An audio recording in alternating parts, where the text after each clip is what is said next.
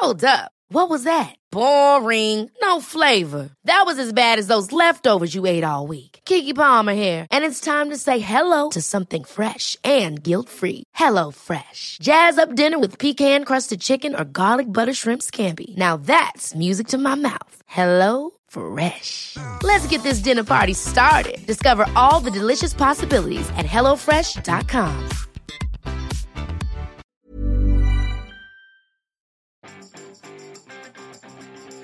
Vous pensez que vous ne pouvez pas changer facilement de métier Bonjour, bonjour, bonjour, bonjour, c'est Bertrand, votre coach web. Bienvenue dans ce nouvel épisode du podcast, épisode 474. J'espère que vous allez bien, l'énergie, la patate, l'envie de faire des nouvelles choses, des nouveaux projets, du contenu, du blog, de la vidéo, de l'Instagram, euh, du podcast. Hein. Je sais pas de quoi vous avez envie de, de faire, que vous avez envie de créer, ce que vous avez envie de partager. Mais aujourd'hui, je vais, euh, j'espère que mon invité va vous donner envie hein, de partager de nouvelles choses, d'envisager les choses aussi de nouvelles manières. Euh, je pense. Euh, son parcours est atypique. Hein, euh, il crée aussi d'une manière qui est un petit peu atypique. il s'appelle Rémi, Rémi Barbier, alias Coaching Fruité. Il est blogueur nutrition, mais en fait, il a fait d'autres métiers. Il est arrivé un petit peu là. Vous allez voir, son parcours est un petit peu étonnant. Hein, il a voyagé et il a aussi voyagé dans les métiers, même s'il n'en avait pas vraiment les diplômes. Et c'est ce qui nous explique comment il est passé d'un métier à l'autre. Hein, son évolution est très intéressante. Euh, Rémi, euh, je l'ai invité parce que j'apprécie beaucoup son travail, mais j'apprécie aussi, vous voyez, son état d'esprit, son mindset, hein, comme on dit, son état, son humeur, voyez, le sourire. Si vous allez sur son site, coachingfruité.fr, vous allez voir un grand sourire. Si vous allez sur son compte Instagram, vous allez voir un grand sourire, plus un grand rangement hein, de son compte, qui est d'une propreté, propreté au sens, vous voyez, les lignes sont alignées, les couleurs, tout ça, c'est travaillé, c'est réfléchi, et c'est ce qui m'intéressait aussi dans le travail de, de Rémi. Euh, Rémi, euh, vous, il est déjà passé dans le podcast sans trop le savoir, puisqu'en fait, on l'a mentionné avec Tiffen de Yogi Lab dans l'épisode 434. On a parlé d'un certain Rémi, et ben le Rémi, c'est lui. Euh, pourquoi Tiffen en avait parlé? Bah, Tout simplement parce qu'il il travaille ensemble hein, sur Yogi Lab et sur certains contenus, et en fait, Rémi va nous expliquer hein, ce qu'il fait, comment il travaille, etc.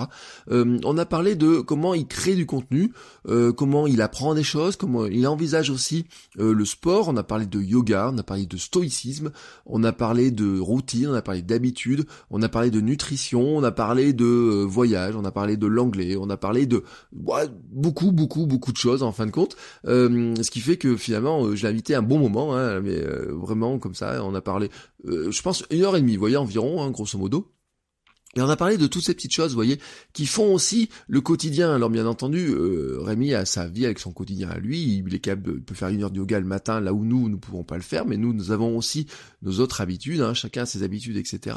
Et ce qui est intéressant, vous voyez, c'est vraiment, moi je trouve, c'est son état d'esprit, son sourire. Vous allez entendre son sourire, vous allez entendre sa passion, vous allez entendre son dynamisme. Et c'est vraiment, vous voyez, ce côté-là que que j'apprécie énormément. Euh, Rémi euh, nous partage plein d'astuces et notamment, vous allez voir à la fin, une astuce qui est assez intéressante, c'est son conseil des sages. On a parlé de son conseil des sages. Euh, il va vous expliquer ce que c'est son conseil des sages. Et puis, je vous mettrai dans les notes de l'épisode, vous irez sur le site, hein, votrecoachweb.com slash 474. Euh, je vous mettrai des vidéos parce qu'en fait, il m'a envoyé une liste de vidéos. Euh, les vidéos qu'il trouve représentatives par rapport aux personnes qui font partie de son conseil des sages. Vous allez voir un petit peu le principe et vous comprendrez vraiment le principe. Donc, je vous laisse écouter cette, cette discussion avec Rémi euh, je vous précise aussi que Rémi, il en parle hein, dans, l'épisode, a suivi la formation euh, devenir créateur ou devenir un meilleur créateur de contenu ou créer un meilleur contenu en 30 jours. Donc il en parle, je vous mets le lien aussi dans les notes de l'épisode. Vous savez, c'est une petite formation, je fais par mail et tous les jours j'envoie un mail avec un petit conseil comme ça pour mieux créer, pour euh, penser à tout un tas de choses et prendre des nouvelles habitudes. Et il en parle hein, euh, de, un peu dans, dans, dans, dans cette interview, hein, dans cet entretien. Donc euh, je vous mets aussi le lien dans les notes de l'épisode. Et maintenant je vous laisse tout de suite avec Rémi et moi je vous souhaite un très très très très très bon week-end et je vous dis à la semaine prochaine pour de nouveaux épisodes. Bonjour Rémi, comment vas-tu? Bonjour, euh, ça va très bien et toi? Ça va très bien. Alors merci d'avoir accepté mon invitation. Euh, je suis très heureux de t'avoir sur le, le, podcast parce que ça fait un petit moment que je te suis, qu'on discute, qu'on échange des messages. Et en fait, euh, pour tout dire, j'adore ton ta démarche globale, voilà, le personnage un petit peu. Et j'avais vraiment envie de te faire connaître à, euh, aux gens, mais je pense que beaucoup ne te connaissent pas. Euh, donc ce que je te propose d'abord, c'est de te présenter en... Alors je sais pas si tu arrives à le faire en quelques mots, mais essaye. Ok, ça marche. Bah écoute, au fil du temps, c'est vrai qu'on me l'a souvent posé cette question. Donc avant, il me fallait un quart d'heure. Et maintenant, c'est bon, j'ai pas fini. Eh bien, écoute, euh, avant tout, donc je suis blogueur santé. Euh, mon truc à moi, c'est de simplifier les grands principes de la nutrition, du sommeil, du stress, de la santé en général, en fait. Et à travers eh ben, plusieurs supports, euh, des articles, des vidéos, des podcasts. Et au-delà, je passe un petit peu au-delà de l'écran et j'organise aussi des ateliers, des conférences. Je vais vraiment euh, utiliser un maximum de supports et de moyens de transmission. Et mon but ultime, c'est le partage.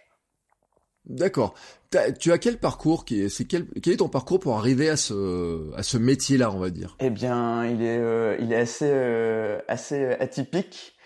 Euh, parce qu'en fin de compte, j'ai tout fait en autodidacte entre guillemets. J'ai quelques formations si tu veux, mais euh, c'est pas euh, un parcours classique avec euh, des études, des études plus ou plus, de plus en plus spécialisées, puis le boulot qui va avec.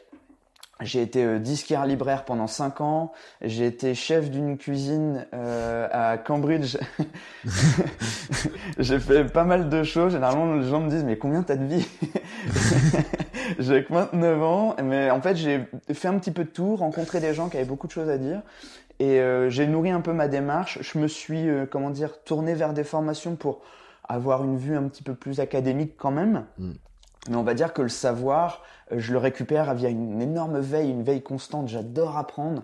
Et en fin de compte, euh, je me place presque comme une passerelle en fait, entre la recherche d'une part qui me passionne et le grand public qui a pas forcément tout ce temps pour aller lire ces choses, qui des fois en plus sont pas forcément très chouettes à lire, brutes comme ça. Et mon but c'est de, hop, de faire la passerelle. D'accord. Alors attends, euh, donc tu m'as dit tu as été disquaire libraire et ensuite chef de cuisine? C'est ça. Ouais, comment on passe de... Alors moi vraiment, alors là tu viens de piquer ma curiosité, mais comment on passe de l'un à l'autre? En fait, euh, si tu veux, j'ai attaqué donc disquaire libraire et euh, j'ai pas fait d'études. J'ai quitté l'école à 16 ans et j'ai eu qu'un regret qui est resté euh, avec ça, c'était de pas avoir appris l'anglais.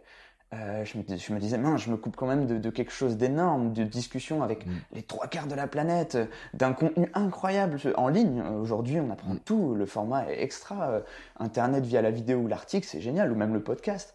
Et hum, j'ai commencé à apprendre l'anglais tous les matins avant de partir au travail. J'adore les routines. je pense qu'on Mm. aura l'occasion d'en parler, je vois que toi aussi. Euh, J'adore les routines, donc je m'en suis mis une. Euh, J'apprenais l'anglais 20-30 minutes avant de partir au boulot tous les jours. Et puis à un moment donné, je me suis rendu compte que bon, bah, j'étais un petit peu arrivé au bout de ce que je pouvais faire avec ça. Euh, maintenant, ce qu'il me fallait, c'était bah, passer à l'étape d'après, et donc l'immersion. Donc je suis parti en Angleterre, et là-bas, c'est pas du tout comme en France. On, pour, pour trouver du boulot, pour euh, évoluer dans ton boulot, bah, on regarde si tu sais faire. Si tu sais faire, ben tu fais. D'accord. Donc je suis rentré en petit boulot mi-temps, euh, commis, euh, euh, un petit peu euh, là pour faire euh, tout ce que les autres voulaient pas faire. Sauf que ben, au fil des rushs, je prenais de plus en plus de place dans la cuisine. Et puis un jour, notre chef est parti. Et mon manager m'a dit bon bah écoute, euh, si ça t'intéresse, lundi tu mets une tunique et c'est parti quoi. Et, et donc j'ai fait ça pendant un an et donc c'était vraiment très chouette quoi. D'accord, donc tu es en train de me dire qu'en Angleterre, on peut devenir chef de cuisine sans CAP, sans rien, mais juste comme ça, parce que t'es t'as t'as montré finalement t'es devenu indispensable. Il a dit c'est toi le gars qui qui me faut pour ma cuisine quoi. Ouais, c'est ça. Moi, c'est ce que j'aime beaucoup. C'est ce qui fait que j'y retournerai sûrement. Hein, c'est que là-bas, les choses se passent pas mal, enfin vraiment différemment, et on s'attache vraiment à ce que toi, en tant qu'individu, tu sais faire. Euh, pas sur euh, tes diplômes, parce qu'au final, notre vision, c'est un peu la veille de ton diplôme, t'as pas le diplôme, t'es un peu euh, pas forcément, t'es t'es pas recommandable, t'es pas, t'es pas efficace, pas efficient, pas reconnu. Et le lendemain, t'as le papier avec le cachet, et là, Là, c'est bon, tu es un professionnel euh, sur qui on peut compter. Euh, moi, j'aime beaucoup passer par déjà le savoir et, et les connaissances, quoi. D'accord. Alors euh, ça t'as fait ça pendant un an et ensuite t'as décidé de de quoi? De changer, de de partir, de c'est quoi après l'étape suivante? C'est ça, oui, le- le- le- l'autre gap, celui qui me fait passer de chef d'une cuisine à blogueur. en fait, euh, je blogue depuis un petit moment euh, quand je suis en Angleterre, mais de façon totalement euh, décousue, non structurée. J'ai un site que j'ai mis des mois à construire parce que moi j'y mettais pas forcément énormément de temps et que j'avais pas les, les connaissances nécessaires. Et là je me suis dit ok j'aime de plus en plus faire ça là. Euh, si tu veux à la cuisine j'avais monté un salade bar et je mettais des aliments euh, euh, en avant chaque jour. Hmm. en expliquant ce qu'ils apportent, etc. J'adorais commencer à parler de tout ça. Je me suis dit, mais je vais essayer de professionnaliser un petit peu, euh, un petit peu tout ça. Donc j'ai fait une formation en nutrition euh, avec une école en, Angleterre. Euh, en rentrant, en voyant que la nutrition ne suffisait pas et que le stress ou le sommeil, par exemple, affectait énormément la manière dont on mange et comment notre corps gère ce qu'on mange, bah, je suis enchaîné avec une formation de neurosciences. Euh, et, en fait, j'ai compacté tout ça et ça a donné euh, ben, un contenu beaucoup plus, moi déjà beaucoup plus sûr, j'étais beaucoup plus sûr de moi et, euh, et puis avec une portée totalement différente. Quoi.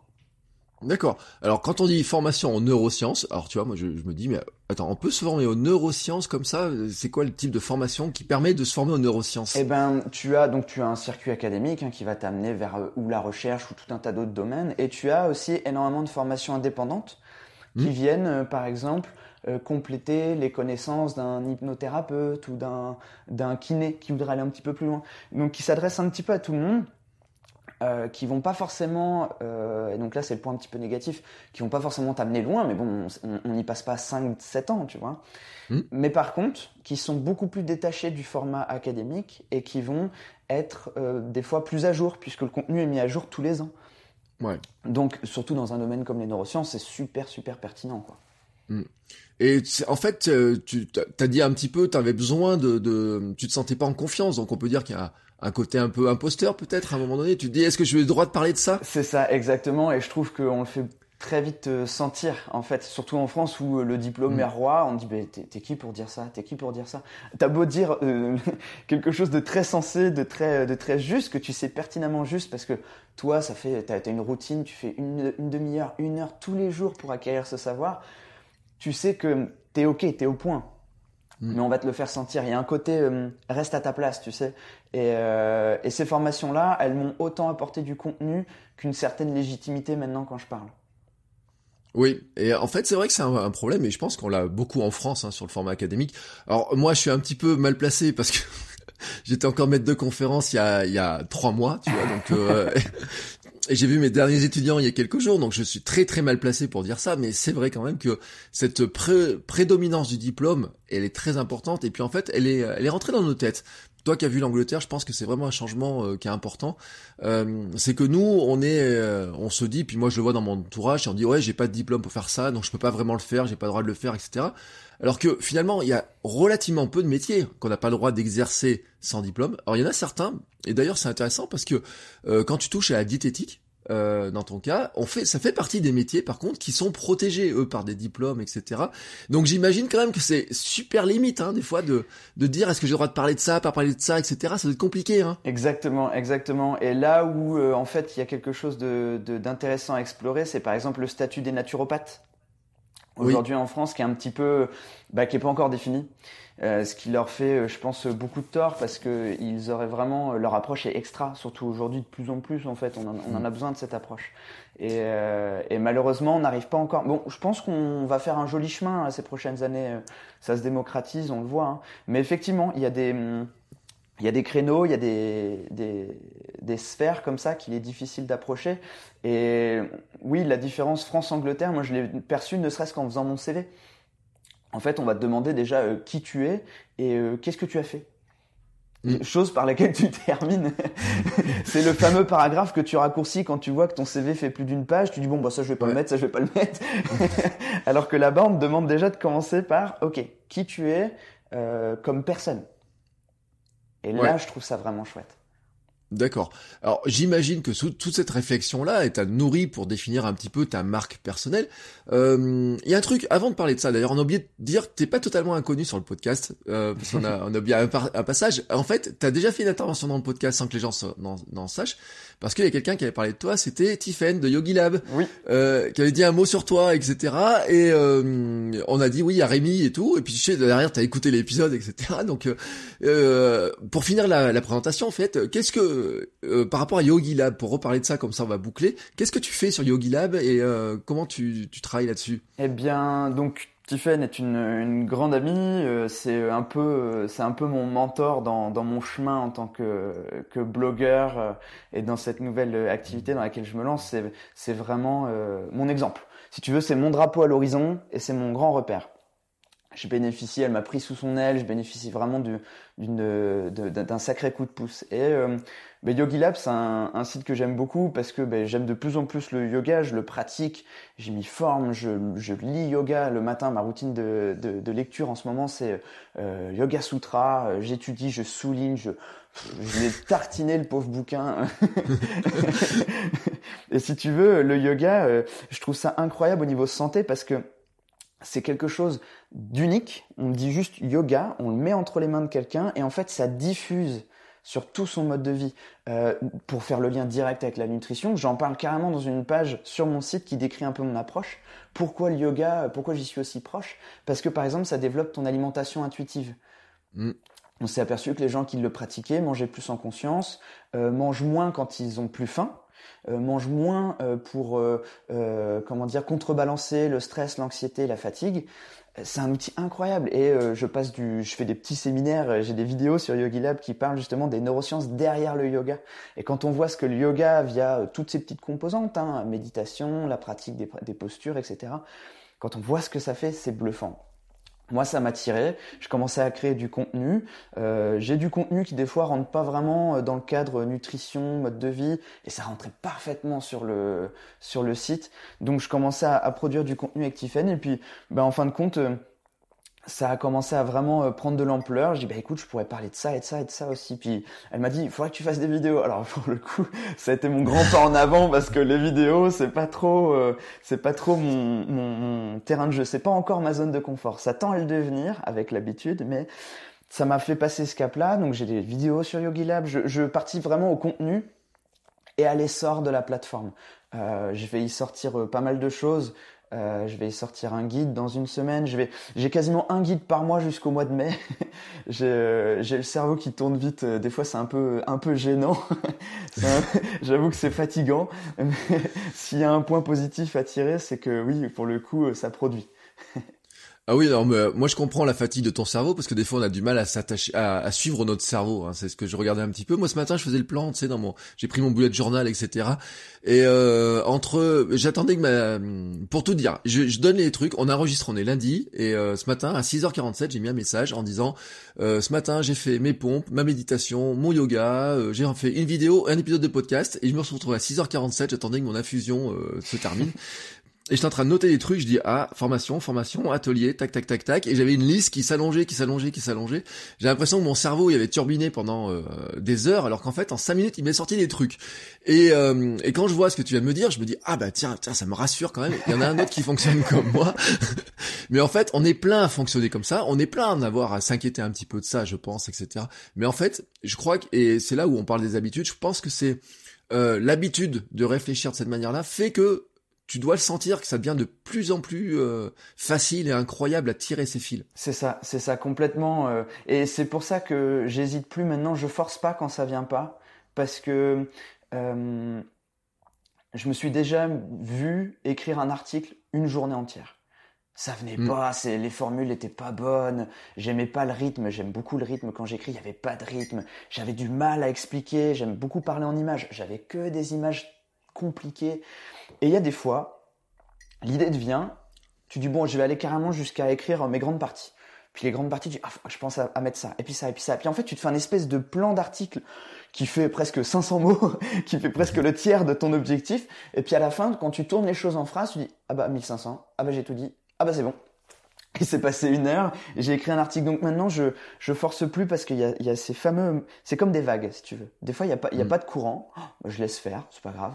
Et quand je sens une vague, je me mets à surfer dessus parce que et puis ben si j'ai d'autres trucs à écrire, j'y vais. Hein. Mm. Et oui, effectivement, l'habitude l'habitude fait que ton cerveau enclenche facilement le le mode euh, production ou le mode planification. Hein. Moi, j'ai tellement euh, commencé à réfléchir ma journée dans ma douche que maintenant je rentre dans ma douche, même si, même le soir si je me suis entraîné, alors que d'habitude c'est mon rituel du matin, si je reprends une le soir parce que je me suis entraîné, bah, j'ai le cerveau qui refonce dans son dans sa planif. Je lui dis oh papa, c'est bon, j'ai fini là. Alors, euh, puisque tu réfléchis dans ta douche, est-ce que tu as trouvé un moyen de noter tes idées quand elles viennent sous la douche? Parce que l'autre jour, j'ai eu une discussion sur Twitter, il y en a qui disaient ah mais à chaque fois j'ai un truc euh, et je pense et certains ils vont se reconnaître parce qu'ils écoutent le podcast. Ils disaient ah j'ai une idée, je sors à poil de la douche pour aller noter un bout de code, etc. Est-ce que toi t'as une méthode? Non, malheureusement je n'ai toujours pas trouvé celle-là et je t'avoue que j'ose pas trop aller toucher mon téléphone. tu sais sortir le bras et aller noter un truc. Euh, je me suis beaucoup servi par contre de la douche pour réviser. Euh, je me mettais des petites mmh. notes sous fiche plastique, mais j'avoue que pour écrire, c'était euh, c'était c'était compliqué. J'ai toujours pas trouvé cette solution, malheureusement. Ouais, mais on fonctionne un peu pareil. Alors moi, c'était euh, quand j'étais étudiant, c'est vrai que tout me revenait sous la douche, et quand je prenais ma douche et que le cours revenait, je je pouvais y aller un peu sans problème. Et après, je regarderais, mais pour l'anecdote quand même, je dis, euh, si vous regardez sur Amazon, il existe des ardoises qui se collent dans les douches, avec lesquelles on peut écrire, etc. Et ça existe, hein, franchement, ça existe. Euh, si on s'amusait à faire une liste de Noël, des cadeaux un petit peu euh, loufoques, ça changerait un petit peu, tu vois, des drones, des micros, des caméras, etc. On pourrait faire une liste comme ça, des trucs qui semblent complètement incroyables, tu vois, mais qui finalement sont vachement utiles. Ah, mais parfaitement fonctionnels, on oui. pourrait euh, y ranger, tu vois, une petite ardoise pour mettre aux toilettes quand t'as une idée, tu vois, comme ça aux toilettes aussi, parce que c'est le genre de problème que tout le monde a, tu vois, franchement, tout le monde a. Euh, et euh, des fois, on pourrait se dire, est-ce qu'il faudrait pas mettre un sort de Google Home, tu vois, dans la douche, etc. tu ferais, euh, OK Google, hop, pardon, mince, alors j'espère que j'ai pas déclenché les vôtres, OK Google, note cette idée, puis tu me la rappelles trois heures, dans trois heures, tu vois, enfin... Peut-être, mais il existe hein, un moyen très low-tech, hein, vraiment, qui sont des ardoises comme ça. Ça existe, hein, des petits trucs, ça se colle en plus. Euh, tu en plus, je crois que c'est du double face, tu vois, une espèce de truc dans ce genre-là. Donc, euh, on regardera ça. Tiens, on mettra ça. Si je trouve ça, je mettrai un lien Amazon. Vous cliquerez dessus, ça vous fera votre petit cadeau de Noël les uns aux autres, parce que je sais, on est plein à voir ce truc-là. Bon, allez, ça c'était une petite parenthèse. On va revenir sur mon idée euh, que je voulais aborder tout à l'heure. Tu vois, j'ai zappé, mais mon cerveau est parti ailleurs. Euh, comment tu définis finalement ta marque? Alors, on l'a pas dit d'ailleurs. Nom de marque hein, quand on te suit sur euh, sur Instagram, euh, sur ton blog aussi. Hein, je crois que tout est au même nom maintenant. Hein. C'est ça, tout à fait. C'est euh, coaching fruité. Coaching fruité, j'ai trouvé ça amusant en fait. je ben je pense comme beaucoup, hein, on l'a tous eu ce dilemme. Comment j'appelle mon site?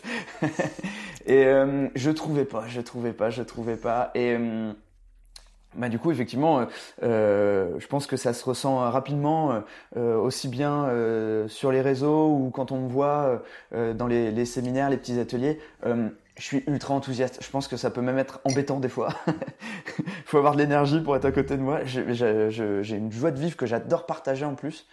Et, et, le côté fruité, je me dis mais c'est super positif, je trouve ça marrant. Mm. alors sans vouloir trop faire le lien non plus, mais je mange pas de viande, euh, je suis, euh, je suis euh, quasiment végétalien, je mange des œufs si tu veux.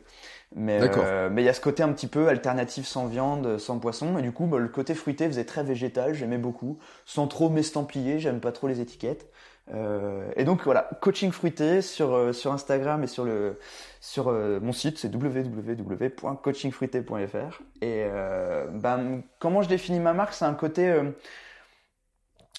équilibre. Si tu veux, moi, mon curseur dans mon approche, alors ça l'était pour la nutrition, ça l'est maintenant pour vraiment tout, c'est mesurer un peu ce qu'on dit et se laisser un peu vivre. Euh, pour moi, il y a deux mesures.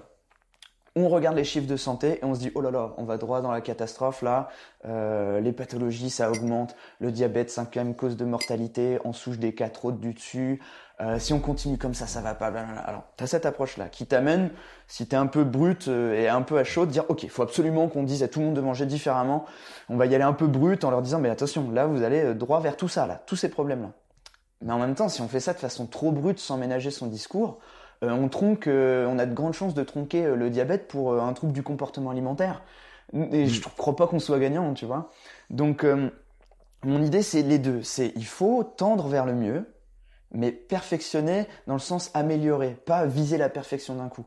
Et il faut aussi, ben, on est des êtres humains, hein. on serait un robot, on changerait le programme et point barre, on n'aurait plus de problème, quoi. là, il faut prendre toute cette, euh, toute cette composante et qui est une espèce de multi-composante, parce que tu peux avoir une assiette très bonne, mais être très, très stressé, mal dormir et prendre du poids. Dans ce cas-là, mm. c'est pas l'assiette qu'il faut voir. Donc c'est un peu ça mon approche, du moins ce que j'essaie de véhiculer au maximum, c'est énormément de joie de vivre, toujours beaucoup d'enthousiasme, voir euh, vraiment le beau et là où on veut aller plutôt que de rester un petit peu là à regarder la forêt qui brûle et euh, individualiser, faire vraiment passer ce message que on est tous différents, on est 7 milliards, tous différents. Ce qui marche chez l'un ne marchera pas chez l'autre. Donc il faut chercher, si tu veux, il y a comme une sphère euh, perfection nutritionnelle, une sphère plaisir pur. Les deux se rencontrent. Et en fait, ce qu'il faut, c'est trouver cette petite zone où les deux se rencontrent pour que on, tende vers un bien-être total, pas une assiette parfaite qui nous rend triste ou mm. pas euh, un laisser-aller qui nous rend malade.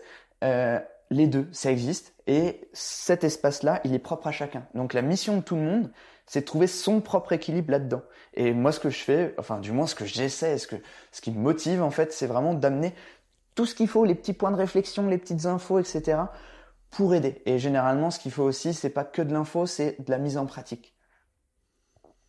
Oui, parce que c'est souvent le problème d'ailleurs de passer. Alors tout à l'heure, tu as parlé de la naturopathie. Je l'ai pas dit, mais ma femme euh, suit une formation de naturopathie. Elle est partie pour trois ans d'études, euh, euh, un week-end sur deux, etc. Et effectivement, ces questions-là reviennent notamment parce que, bon, bien sûr, elle a consulté des naturopathes hein, pour voir un petit peu ce que c'était aussi. Et souvent, la surprise hein, qu'on peut avoir, mais c'est valable avec plein de gens aussi. Hein, on peut avoir ce truc-là, c'est que sur l'instant, ils te consultent et puis ils te donnent une liste de choses qu'il y aurait à faire grosso modo, hein, des, des, bonnes consignes, etc. Et puis tu te retrouves un petit peu largué dans le, dans, j'allais dire, dans, à nouveau dans ta vie en fait. T'es, t'es replongé dans ta vie. Et puis t'as ton placard qui t'appelle, tes habitudes qui t'appellent, Netflix qui t'appelle, etc. Enfin, t'as tout un tas de trucs qui t'appellent. Et c'est pas facile hein, de d'arriver à dire qu'est-ce que j'enclenche, c'est quoi mon petit euh, déclencheur, etc. Hein? C'est ça. Là pour moi, tu mets le point, euh, tu mets vraiment le doigt sur un, point super important.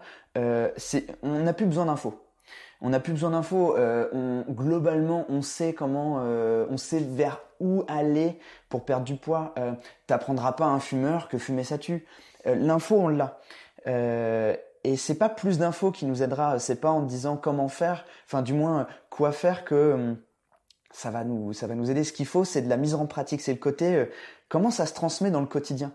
Euh, je sais qu'il faut manger un petit peu moins de glucides parce qu'on en mange trop. Je sais que euh, il faut manger des bonnes graisses, qu'il faut trier un petit peu tout ça, qu'il faut manger le plus naturel possible. Ok, mais comment on fait tous les jours? Euh, Je sais que faire trop d'écart c'est pas bien, que le mot écart normalement c'est ponctuel. Bah, comment on fait? Comment on fait pour calmer une pulsion où ah non j'ai envie de manger vraiment salement. On sait que le, le paquet de gâteaux c'est pas ce qu'il nous faut, mais là sur le coup on en a envie. Et en fait, euh, c'est ça, c'est de la mise en pratique, gérer ses habitudes, c'est euh, la petite action insignifiante qu'on répète au quotidien qui est derrière les grands résultats de notre vie. Euh, quelqu'un qui veut perdre du poids, qui fait pas de sport et qui est, qui est sédentaire, si elle fait sa journée parfaite avec une nutrition au top, elle a pris plaisir à manger tout ce qu'elle a mangé, elle a fait un entraînement dingue, elle, regarde, elle se regarde le soir dans le miroir, rien n'a changé. Mm. Rien n'a changé. Par contre, on est tous d'accord pour dire que si elle reproduit ça très souvent, elle va vers des résultats. Idem. Moi, c'est ce qui m'aide aussi à faire comprendre aux gens qu'il faut un petit peu se lâcher la grappe. Euh, c'est pas parce qu'on a mal mangé une fois et qu'un dimanche on n'est pas allé faire sa course que c'est la cata quoi. C'est 99% du temps qui euh, gère nos grands résultats. Et, euh, et pour moi, c'est vraiment transmettre la science de la motivation et de l'habitude. La motivation, on, lui on, lui en a trop mis sur le dos. Mm. À chaque fois, on croit qu'on manque de motivation. Pas du tout. Pas du tout. C'est l'habitude. C'est justement faire sans avoir, sans recourir à sa motivation. Toi qui aimes beaucoup euh, les rituels du matin, tu vois bien. Moi, je dis souvent, mon cerveau, il s'allume une heure après moi.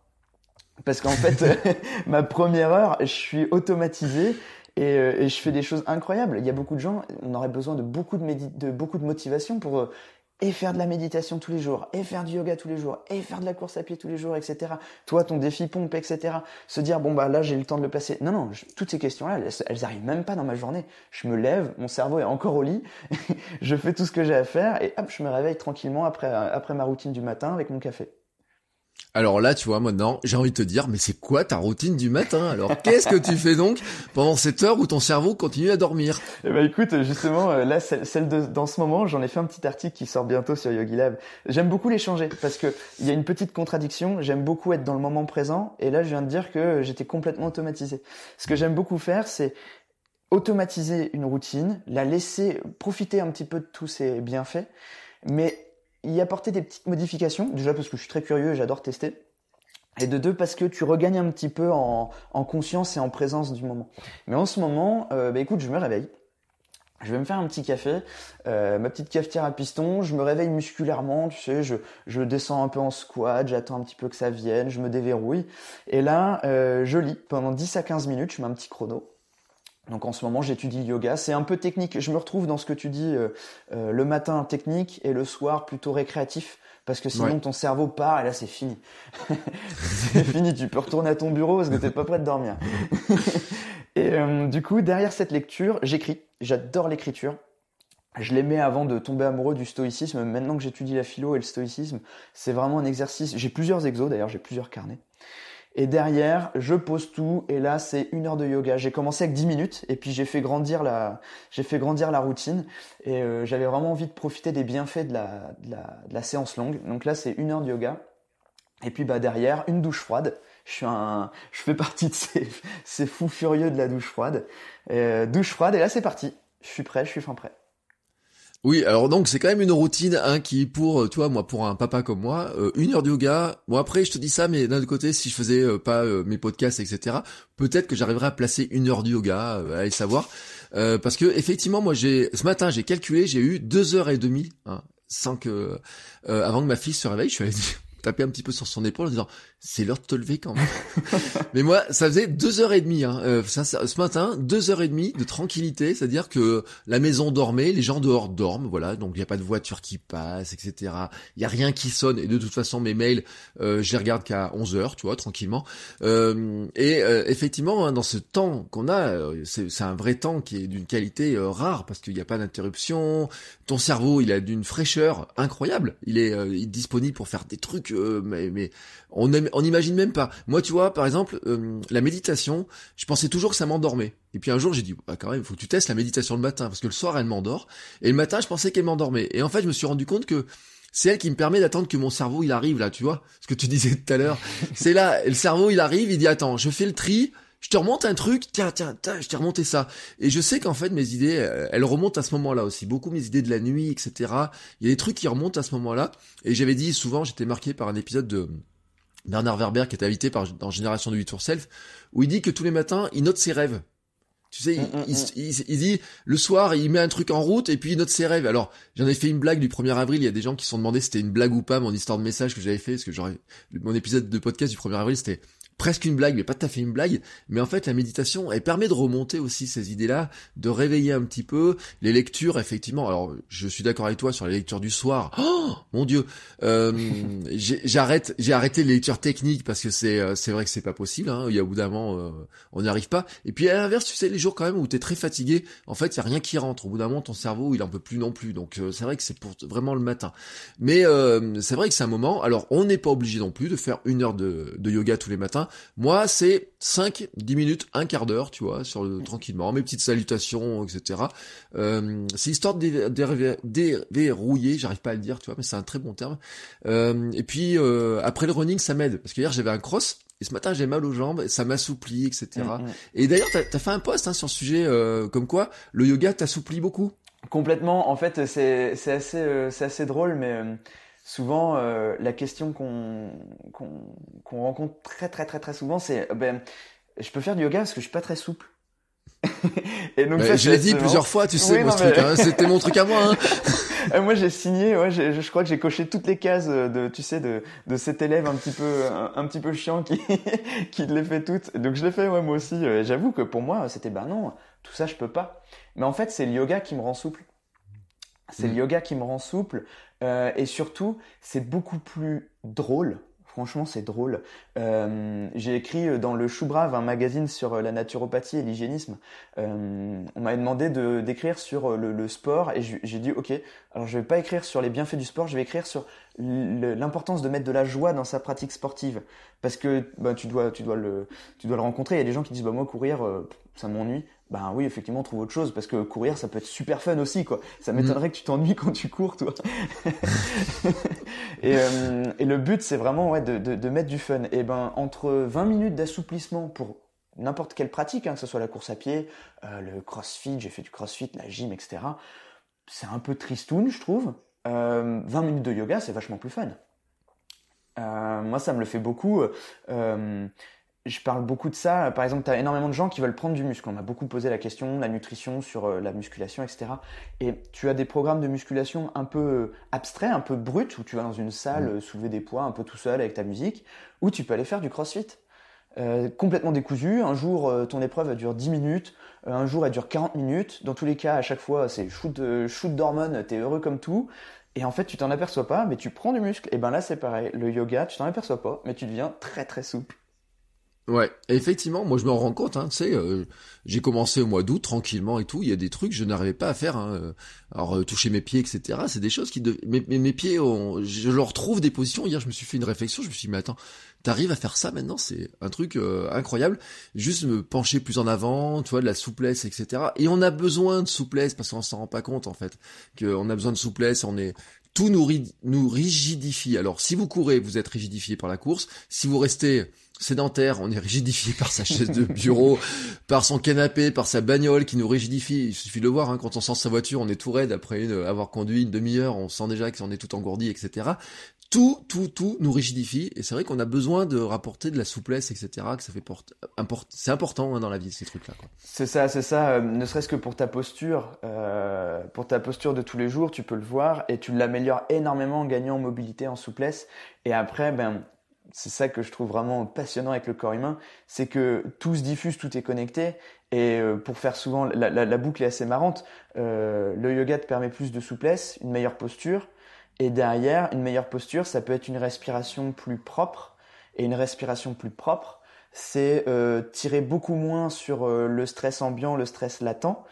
Et en fin de compte, ben en fait, tu as une diffusion qui est là sur tout si tu respires mieux, tu manges mieux. Si tu respires mieux, tu gères mieux ton stress. Si tu respires mieux, tu es mieux concentré. Tu vois Et ouais, je ne peux qu'argumenter en faveur de ce petit gain de souplesse. Et ta, ta séance de yoga de 5, 10, 15 minutes, elle est géniale. Parce que tu as quelque chose dans une séance d'une heure que tu n'auras pas avec une séance d'un quart d'heure. Mais tu as quelque chose avec la pratique quotidienne que tu n'auras pas avec une seule pratique à la semaine.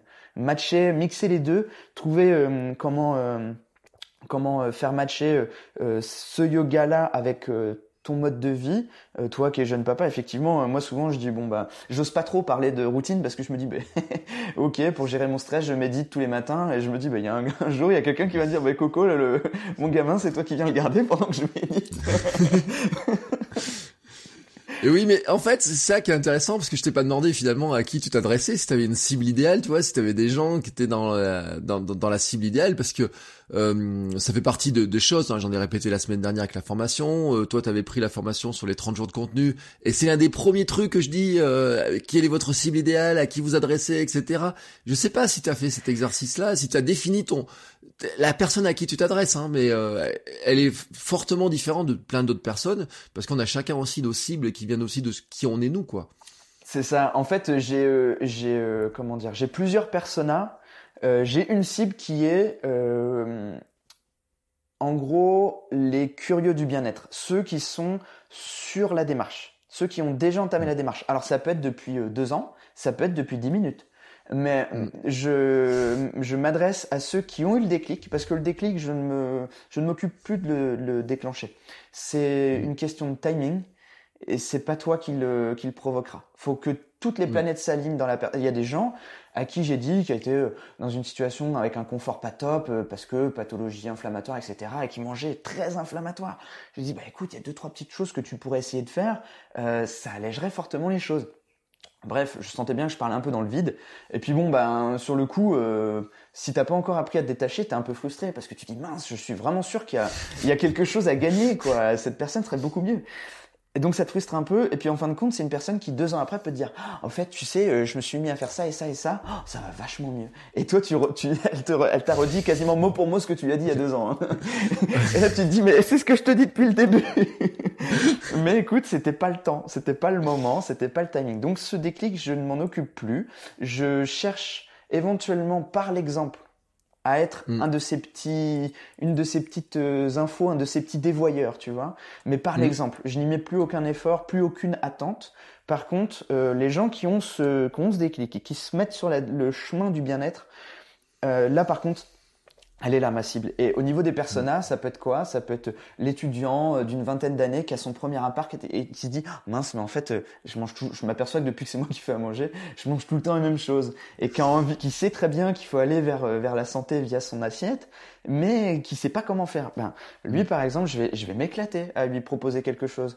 Ça peut être euh, ben les, les, les, les, personnes qui n'ont pas beaucoup de temps, tu sais, qui ont un emploi du temps mm. dingue, et qui disent, ben ok, moi en fait, là où il faut que je gagne, c'est dans ma petite recette, euh, dans mon, dans mon petit dans mon tupperware, tout bonnement. Mm. Euh, J'ai 15 minutes le soir, je prépare mon tube pour le lendemain, c'est là qu'il faut que je gagne. Parce que euh, si j'ai la flemme, donc là on va parler méthode, si j'ai pas l'idée, donc là on parle cuisine, euh, ça, je, je, je, tourne sur du euh, riz d'Inde. Et eh ben effectivement, au bout d'un moment, le riz d'Inde, d'une, tu vas en avoir ta claque, et de deux, tu vas pas forcément avoir tout ce qu'il te faut. Ouais, là, tu t'adresses vraiment à des muscus, euh, riz d'Inde, riz d'Inde, riz d'Inde. tu l'as repéré. ah ouais, non, mais là, je me suis dit, attends, euh, riz d'Inde, non, pour l'anecdote, parce que si vous suivez un petit peu les, la muscu, c'est vraiment le truc de la muscu, et c'était la recette, je crois, que Thibaut InShape, à un moment, tu vois, je regardais les vidéos de Thibaut InShape, c'était les boîtes d'œufs et les riz d'Inde. C'est ça, je crois qu'il a fait une monodiète de riz d'Inde. Il parlait que de ça, au bout d'un moment. Tu dis, ah non, attends, je veux pas devenir comme toi, manger du riz d'Inde tout le temps. Il y a, y a pas une autre méthode. Et là, on arrive chez Rémi. ouais, c'est ça, moi, mon but, c'est de mettre du, du, comment dire, du pratique. Ouais. Du pratique. Dans mes petits ateliers cuisine, on voit jamais des recettes à plus de 4 ingrédients et à plus de 10 minutes de prépa. Euh, mm. Parce que là, tu vois, un livre de recettes, un beau livre de recettes avec des belles photos, c'est d'ailleurs pour ça que je poste pas de photos, parce que la photographie culinaire c'est compliqué, je trouve. Et mm. euh, les, les recettes que je recommande, ben elles sont pas trop photographiables, parce que tu sais, as, tu as le, le, beau gâteau, le beau, la pile de pancakes énorme, tu sais, t'as tous ces comptes euh, fitness où en fin de compte tu t'aperçois que dès qu'il y a une recette c'est blindé de sucre. Il y a un côté un peu incohérence totale. Euh, mes recettes de tous les jours, elles sont pas, elles sont pas très belles quoi elles sont pas très belles, mais c'est des choses simples. Et c'est celle-là qui t'aide à être en bonne santé parce que c'est celle que tu vas manger le midi au boulot, c'est celle que mm. tu vas manger le soir quand, euh, ben je sais pas moi, euh, euh, ta fille a du mal à s'endormir ou je sais pas quoi. Puis en fin de compte, ça a duré, duré, duré. Et puis tu t'aperçois que bon bah il est tard, euh, tu te lances pas dans une grande cuisine, mais l'idée c'est de te dévoyer de la pizza surgelée, tu vois. Mm. Et donc, voilà, grosso modo, euh, c'est vraiment là que, que je me plais, c'est à donner du pratique j'aime beaucoup que les gens fassent très vite le lien, même sur place quand on est en séminaire, ou dès la lecture de l'article, faire le lien avec la cuisine. Moi, je veux mm. que l'article, il l'ait en tête quand ils sont sur la planche à découper, tu vois. Parce que des bons concepts, oui, il y en a des extras, hein. mais comment ça se convertit dans la vie de tous les jours, tu vois? Ouais. Et puis c'est compliqué parce que euh, souvent tu te retrouves à avoir plein d'ingrédients dans tous les sens, etc. Alors moi, euh, nous on mange sans gluten maintenant à la maison. Enfin, on a beaucoup beaucoup diminué les gluten, beaucoup beaucoup diminué le lactose. Euh, bon, on n'est pas au stade hein, végétarien, etc. Parce que bon, euh, en plus avec notre fille, c'est compliqué parce qu'il faut des produits laitiers, un peu de, elle adore le fromage, etc. Mais l'autre jour, je regardais les farines, sais, je faisais mes recettes de avec la farine. J'ai attends, il faut mettre ça, puis ça, puis ça, puis ça. J'ai oh, ouh, ça fait beaucoup d'ingrédients mon histoire quand même. non. Mais à un moment donné, bon, la cuisine sans gluten, si on, peut pas se contenter de remplacer une farine par une autre, ça marche pas comme ça, c'est pas possible. Il y a des, y a des trucs. Et c'est vrai que moi j'aime bien trouver un moyen assez rapide. Euh, L'histoire des photos qui sont pas des recettes pas très photogéniques, bah mon gâteau au chocolat que j'ai posté hier les photos sont moches, mais je peux vous garantir que le gâteau, il est bon. Hein, mais c'est vrai que sur Instagram, il aura pas de succès, ça marche pas. Et euh, mais j'en rigole quand même parce que ma photo qui a le plus de succès, je raconte souvent, c'est ma photo de pois chiches. Tu sais, j'ai mis des pois chiches au four avec du cumin dessus, j'ai mis ça au four, je fais une photo. Et c'est la photo qui a le plus de succès de mon compte Instagram, c'est celle-là. Et alors, j'ai fait une vidéo pour expliquer pourquoi, hein, c'est des questions d'algorithme, etc. Mais c'est aussi un, un truc, tu vois, qui montre exactement ce que tu expliques en fait. C'est que si tu as envie d'un apéro, tu peux soit te dire, je prends un paquet de chips ou des cacahuètes, mais si tu sais que tu peux te faire euh, une boîte de pois chiches explosée façon popcorn avec un peu de cumin, bah, c'est pas si compliqué que ça et euh, en plus tu vas te régaler, tu vas découvrir un nouveau truc et puis euh, tu sais moi il y a le côté aussi je trouve quand tu donnes du contenu comme ça, euh, t'es une fois que tu l'as acquis, hein, quand tu découvres un nouveau truc, t'as envie de le partager à d'autres. Attends, tu manges encore des chips toi? Mais attends, tu sais que je peux faire ça et tout et dire waouh c'est génial et tout. Et tu sais tu donnes un super pouvoir aux gens qui te lisent en fait. C'est ça qui est génial en plus. Ah, totalement. Et euh, tu vois ça cette envie de partager le truc dingue que tu viens de vivre en fait c'est euh, la racine de tout ce que je fais aujourd'hui. Euh, quand j'étais plus jeune quand j'étais petit j'étais obèse Euh, j'ai coché toutes les mauvaises cases. je, mangeais très mal, donc généralement je suis très bien placé pour parler euh, à mes clients parce que je leur dis vous inquiétez pas, ça je connais, ça je connais, ça je connais. L'hyperphagie, manger pour le stress, tout ça, j'ai coché toutes ces cases. Et en fait, c'est euh, c'est ça qui a vraiment été le grand déclencheur, c'est que j'avais jamais euh, vraiment, euh, si tu veux, mon bien-être, mon corps, alors mon bien-être physique, mon bien-être psychologique, tout ça, c'était complètement hors champ. C'était hors champ mm. de tout ce que je faisais. J'étais très épicurien, tu sais. j'aimais bien la bonne bouffe. j'aimais bien. Le, ça s'arrêtait. Ça, ça allait pas plus loin que le palais, si tu veux. Et puis, ben, avec un enchaînement de circonstances dingues, je me mets à perdre du poids et je me mets en voyant à perdre du poids et surtout en me sentant mieux à me dire bah je vais continuer, je vais le faire de façon mm. plus intentionnelle tout ça. Et j'ai commencé à mettre mon corps et mon bien-être vraiment au centre de mes préoccupations, de mon temps, etc. Et là je me suis ok c'est fou, c'est dingue. Euh, je ne savais pas que c'était possible, que c'était ça qui nous attendait et euh, je me sentais vraiment mieux, j'avais énormément de confiance, je suis passé de timide maladif euh, je veux voir et parler à tout le monde.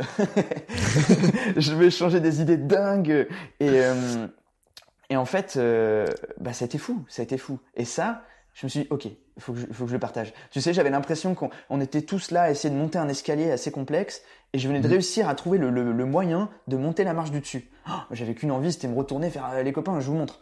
et donc c'est ça à la base. Et effectivement, euh, tu peux très facilement remplacer euh, toutes les petites choses du quotidien par des alternatives plus saines et pas forcément, euh, tu sais, des fois les gens se disent, bah faut se faire plaisir. Et ça, derrière cette idée-là, il y a le côté faire un écart, obligatoirement. Mm. Ah non, si tu creuses un peu, tu peux t'apercevoir qu'il y a des alternatives qui sont super plaisantes. Et je doute pas une seule seconde de ta mm. fournée de pois chiches euh, façon popcorn. Euh, oui, mais c'est intéressant ce que tu dis parce que ça s'applique à plein de domaines hein, cette histoire-là. Le, fait que tu as monté une marche et puis tu as dit envie, bah, regardez ce que j'ai capable de faire. C'est-à-dire que tous ceux qui nous écoutent, et là on parle de nutrition, on parle de yoga, on parle de, mais ça s'applique à n'importe quel domaine. C'est-à-dire que si un jour vous jouez de la guitare ou de la trompette et que vous découvrez que d'un coup vous étiez bloqué depuis deux ans sur, euh, pour jouer un morceau et que d'un coup vous trouvez le truc qui fait que vous êtes capable de jouer un morceau euh, et que vous avez trouvé l'astuce qui vous permet de progresser tout d'un coup mais d'un pas incroyable, il y a plein de gens qui sont intéressés par cette histoire-là. Donc là-dessus, vous avez un truc à raconter et c'est là où on devient un guide euh, un peu par la force des choses du moment où on décide de le partager parce que on pourrait garder pour soi le truc en disant oh attends euh, maintenant moi je sais jouer ça etc je te laisse dans ton truc etc tu vois. Mais en fait le simple fait de le partager tout d'un coup t'ouvre des nouvelles portes parce qu'il y a des gens qui disent oh, voilà attends et ton truc ça m'intéresse tu peux pas m'en dire plus etc et c'est là aussi où dans la création de contenu hein, parce que c'est quand même notre sujet principal du jour même si on n'a pas l'air comme ça c'est euh, on est quand même sur un espace où tout d'un coup tu ouvres une porte en disant bah attends euh, ça t'intéresse? Ah bah tiens regarde j'ai un autre truc pour toi et puis un autre truc et puis un autre truc. Et puis au bout d'un moment tu te rends compte t'as des gens qui disent bah, bah attends ça m'intéresse mais je suis prêt à te payer moi pour que tu m'aides à faire ça, je suis prêt à faire des stages, t'as pas un petit bouquin, t'as pas une vidéo, t'as pas des trucs comme ça, ou tiens t'as pas des programmes recommandés, on peut faire de l'affiliation. On fera bientôt un épisode sur l'affiliation d'ailleurs, euh, parce que il y a, mais j'en parlerai ça un autre jour. Mais euh, l'affiliation, par exemple, je pense à tous ceux qui sont dans la domotique, qui, qui décorent leur, enfin qui décorent, pardon, Excusez-moi, celui de la domotique, qui font clignoter leur maison. Enfin, non, pardon, vous faites pas clignoter votre maison. vous allumez les lumières en parlant à votre euh, à votre box connectée, et c'est vachement intéressant. Mais il y a plein de gens qui se retrouvent bloqués avec un logiciel et qui d'un coup disent comment tu fais? Eh ben, tu mets un petit peu de matériel, un lien d'affiliation, ça peut te permettre de payer ton matériel, et juste en faisant du contenu, du podcast, des choses comme ça. Euh, J'ai parlé du cas de la musique, on pourrait parler du cas de la cuisine, du sport, de plein de trucs comme ça. Et en fait, c'est un très bon exemple parce que tu montres que finalement euh, tu pars d'un point où tu sais pas que ça existe, à un point où finalement tu deviens un guide pour les gens qui trouvent que t'es inspirant. Et c'est là aussi où je dis, tu sais, il faut faire du contenu inspirant, éducatif, distrayant aussi. Alors toi, tu coches toutes les cases. Hein. Là, vraiment, dans le, dans le côté, il y a les côtés inspirants, il y a le côté euh, éducatif, il y a le côté euh, sympathique, etc., distrayant et autres, hein, ne serait-ce que par le nom.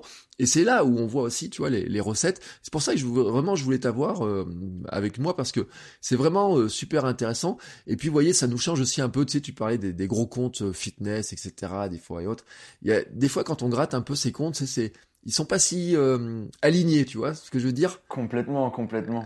Voilà. Alors que toi, on sent l'alignement, en fait. Tu vois, c'est ce qui est intéressant, c'est l'alignement. Est-ce que les gens ressentent l'alignement? Il y a des comptes, on sent pas l'alignement, et puis il y a des gens, on ressent l'alignement. Et ce qui est, je pense, qui est intéressant, c'est que toi, tu arrives à faire ressentir cet alignement, mais parce que tu l'es. C'est ça, en fait, mon but, c'est de partager, euh, de partager ce que je fais, en fait. Donc forcément, il y a, y a, ce côté alignement. Euh, J'essaye en fait de mettre euh, la méthode pour diffuser de façon efficace euh, le, le, contenu. Ça, tu vois, c'est quelque chose que je savais pas du tout faire avant, que j'apprends à faire, que j'ai énormément appris avec ta formation en fait. C'est euh, comment on fait pour le, comment on met en forme tout ça. Mais mm. le, le, le, moteur, c'était vraiment, euh, ben, regardez ce que je fais. Moi, je m'amuse beaucoup. Euh, essayez. il y a un mm. côté un peu. J'ai un peu l'impression qu'on est tous dans un espèce de grand café et qu'on peut s'adresser un petit peu à tout le monde, tu sais, avec la blogosphère. Et du coup, euh, tu dis, ah, j'ai fait ça aujourd'hui, tu sais, comme comme, comme, quelqu'un ou comme à une soirée quand tu viens raconter le dernier film que tu as vu et qui t'a fait plaisir et tu essaies de, de, de, passer un petit peu l'excitation que ça dans laquelle ça t'avise euh, à tout le monde autour de toi. Ben, c'est un petit peu ça, mais en fait avec des, des choses un peu plus euh, profondes et plus complètes en fait. Et, euh, et j'aime beaucoup. Ben, oui, moi concrètement, le, compte fitness, tu sais, du euh, je suis végan, euh, je fais, je pèse 80 kilos de muscle, je te montre comment faire. Je me rends compte qu'en fait le mec il est végan depuis hier et que son ses 80 kilos de muscle il les a fait aux stéroïdes. tu te dis ok d'accord, mais là t'es un peu en train de tromper tous les gens qui veulent s'y mettre et te ressembler donc. Euh. et oui, et puis alors en plus on sait qu'il y a eu l'histoire, tu sais, de la, blogueuse euh, végane qui était qui mangeait du poisson parce qu'elle était malade. Sinon, ça, ça, ça, en plus ça s'invente pas hein, ces trucs Hein, quand on va dans certains domaines, euh, ça mérite de creuser. Et c'est là où ils ont une responsabilité, je pense. Ils se rendent pas compte certains hein, que. Mais euh, si tu coupes euh, toutes certaines sources qui sont dans la viande, qui sont dans les, laitages, etc. Il faut quand même les compenser par ton alimentation. Et ça s'invente pas tant que ça. Hein. Donc on peut avoir des déclencheurs. D'ailleurs, c'est intéressant ce que tu as dit sur le déclencheur. Et je l'ai dit il y a pas longtemps en coaching. Tu sais, j'ai dit aux gens c'est pas la peine d'essayer de faire changer de comportement aux gens parce que euh, des fois c'est peine perdue. Enfin, tu vois, c'est tu, passes une énergie qui est incroyable et pour pour moi c'est la société qui va le faire à ta place. Tu vois, c'est la société. Elle a un espèce de mouvement, tu sais, qui t'amène vers quelque chose. Et il y a plein de gens, tu vois, on pourrait dire sur l'écologie, etc. Si tu te bats comme Greta Thunberg pour essayer de faire changer les comportements écolos, c'est quand même super compliqué c'est tout seul, tu vois, dans son truc, avec ton petit panneau. Tu peux pas y arriver. Dire aux gens, écoutez, euh, maintenant vous mangez mieux, etc. Enfin, c'est pas possible. Alors que les cueillir, tu vois, juste au moment où ils ont dit ah sens qu'il y a un truc à faire et je veux creuser plus. Effectivement, pour nous petits créateurs de contenu, c'est le moment où on peut le faire parce que euh, ça ne, on n'a pas besoin de démultiplier une énergie qu'on ne peut pas faire, tu vois, qui est, qui est trop importante. L'autre jour, je prenais l'image sur Montessori, vous connaissez tous la Montessori, et je disais, Maria Montessori, elle a fait un travail incroyable, c'est de dire, voici la pédagogie Montessori, voici comment vos enfants, on peut les aider à grandir. Mais elle a fait le boulot, elle. Mais non, vous n'avez pas besoin de convaincre, de faire du Montessori. Vous n'avez pas, enfin, vous pouvez pas convaincre. Vous n'avez pas besoin de faire convaincre sur les bienfaits de Montessori, etc. Oui, mais surtout, c'est comment on l'applique. Tu vois, c'est ce que t'expliques. C'est, euh, je vous, vous êtes, vous êtes convaincu qu'il faut bien manger. Bon bah, vous savez pas l'appliquer, moi je suis là. Et on peut l'appliquer à tous les domaines, à tous les domaines. Et en plus, on, se fatigue beaucoup moins, soyons clairs, hein. on se fatigue beaucoup moins, beaucoup moins, beaucoup moins, et euh, parce que on a moins d'énergie à déployer pour arriver à faire ce genre de truc. Sinon, on dépense une énergie pour arriver à faire une prise de conscience, et puis finalement, c'est, euh, tu sais même pas ce qui se passe derrière. De toute façon, c'est trop compliqué, comme tu dis, ça peut passer des années là-dessus. Complètement. Euh, généralement, quand on parle de transition alimentaire, par exemple, on, on table sur trois ans. Et euh, mm. ça peut paraître dingue, mais effectivement, quand je réfléchis, à partir du moment où je me suis dit, ok, je vais me mettre à mieux manger, et le moment où je suis arrivé vraiment à une diète stable, parce que j'avais essayé des trucs, alors il y a des choses qui avaient euh, fonctionné, d'autres, ben pas top, alors je les avais enlevés, puis j'avais commencé. Pour moi, mieux manger, c'est autant dans l'assiette que de temps en temps sur son PC aller chercher des bonnes infos, tu vois. Et mm. euh, bah, le temps de faire tout ça, de trier l'info, d'avoir accès, de trouver, tu sais, des fois ça va vite, tu débloques une source d'info, tu dis, hum, j'aime bien ce qu'il dit, c'est sourcé, je sais que euh, il m'emmène vers quelque chose qui n'est pas euh, à des fins commerciales, mais vraiment à des fins d'information. Ok, je prends cette source, je commence à explorer un petit peu. Pareil, hein, quand je t'ai découvert, j'ai mis un, temps fou à aller au bout de tout ce que tu proposais, parce que ben, justement, je me suis dit, ah ok, j'aime bien comment il le dit, j'aime bien ce qu'il dit, je me lance. et là, bah, je, je tournais, j'épluchais tes podcasts, j'ai pris le dernier publié, c'était pendant les vacances, et hop, je suis remonté, je suis remonté, je suis remonté, je suis mm. remonté. Ah mais le problème c'est que t'es tombé à l'épisode 400 euh, quelque chose. c'est ça.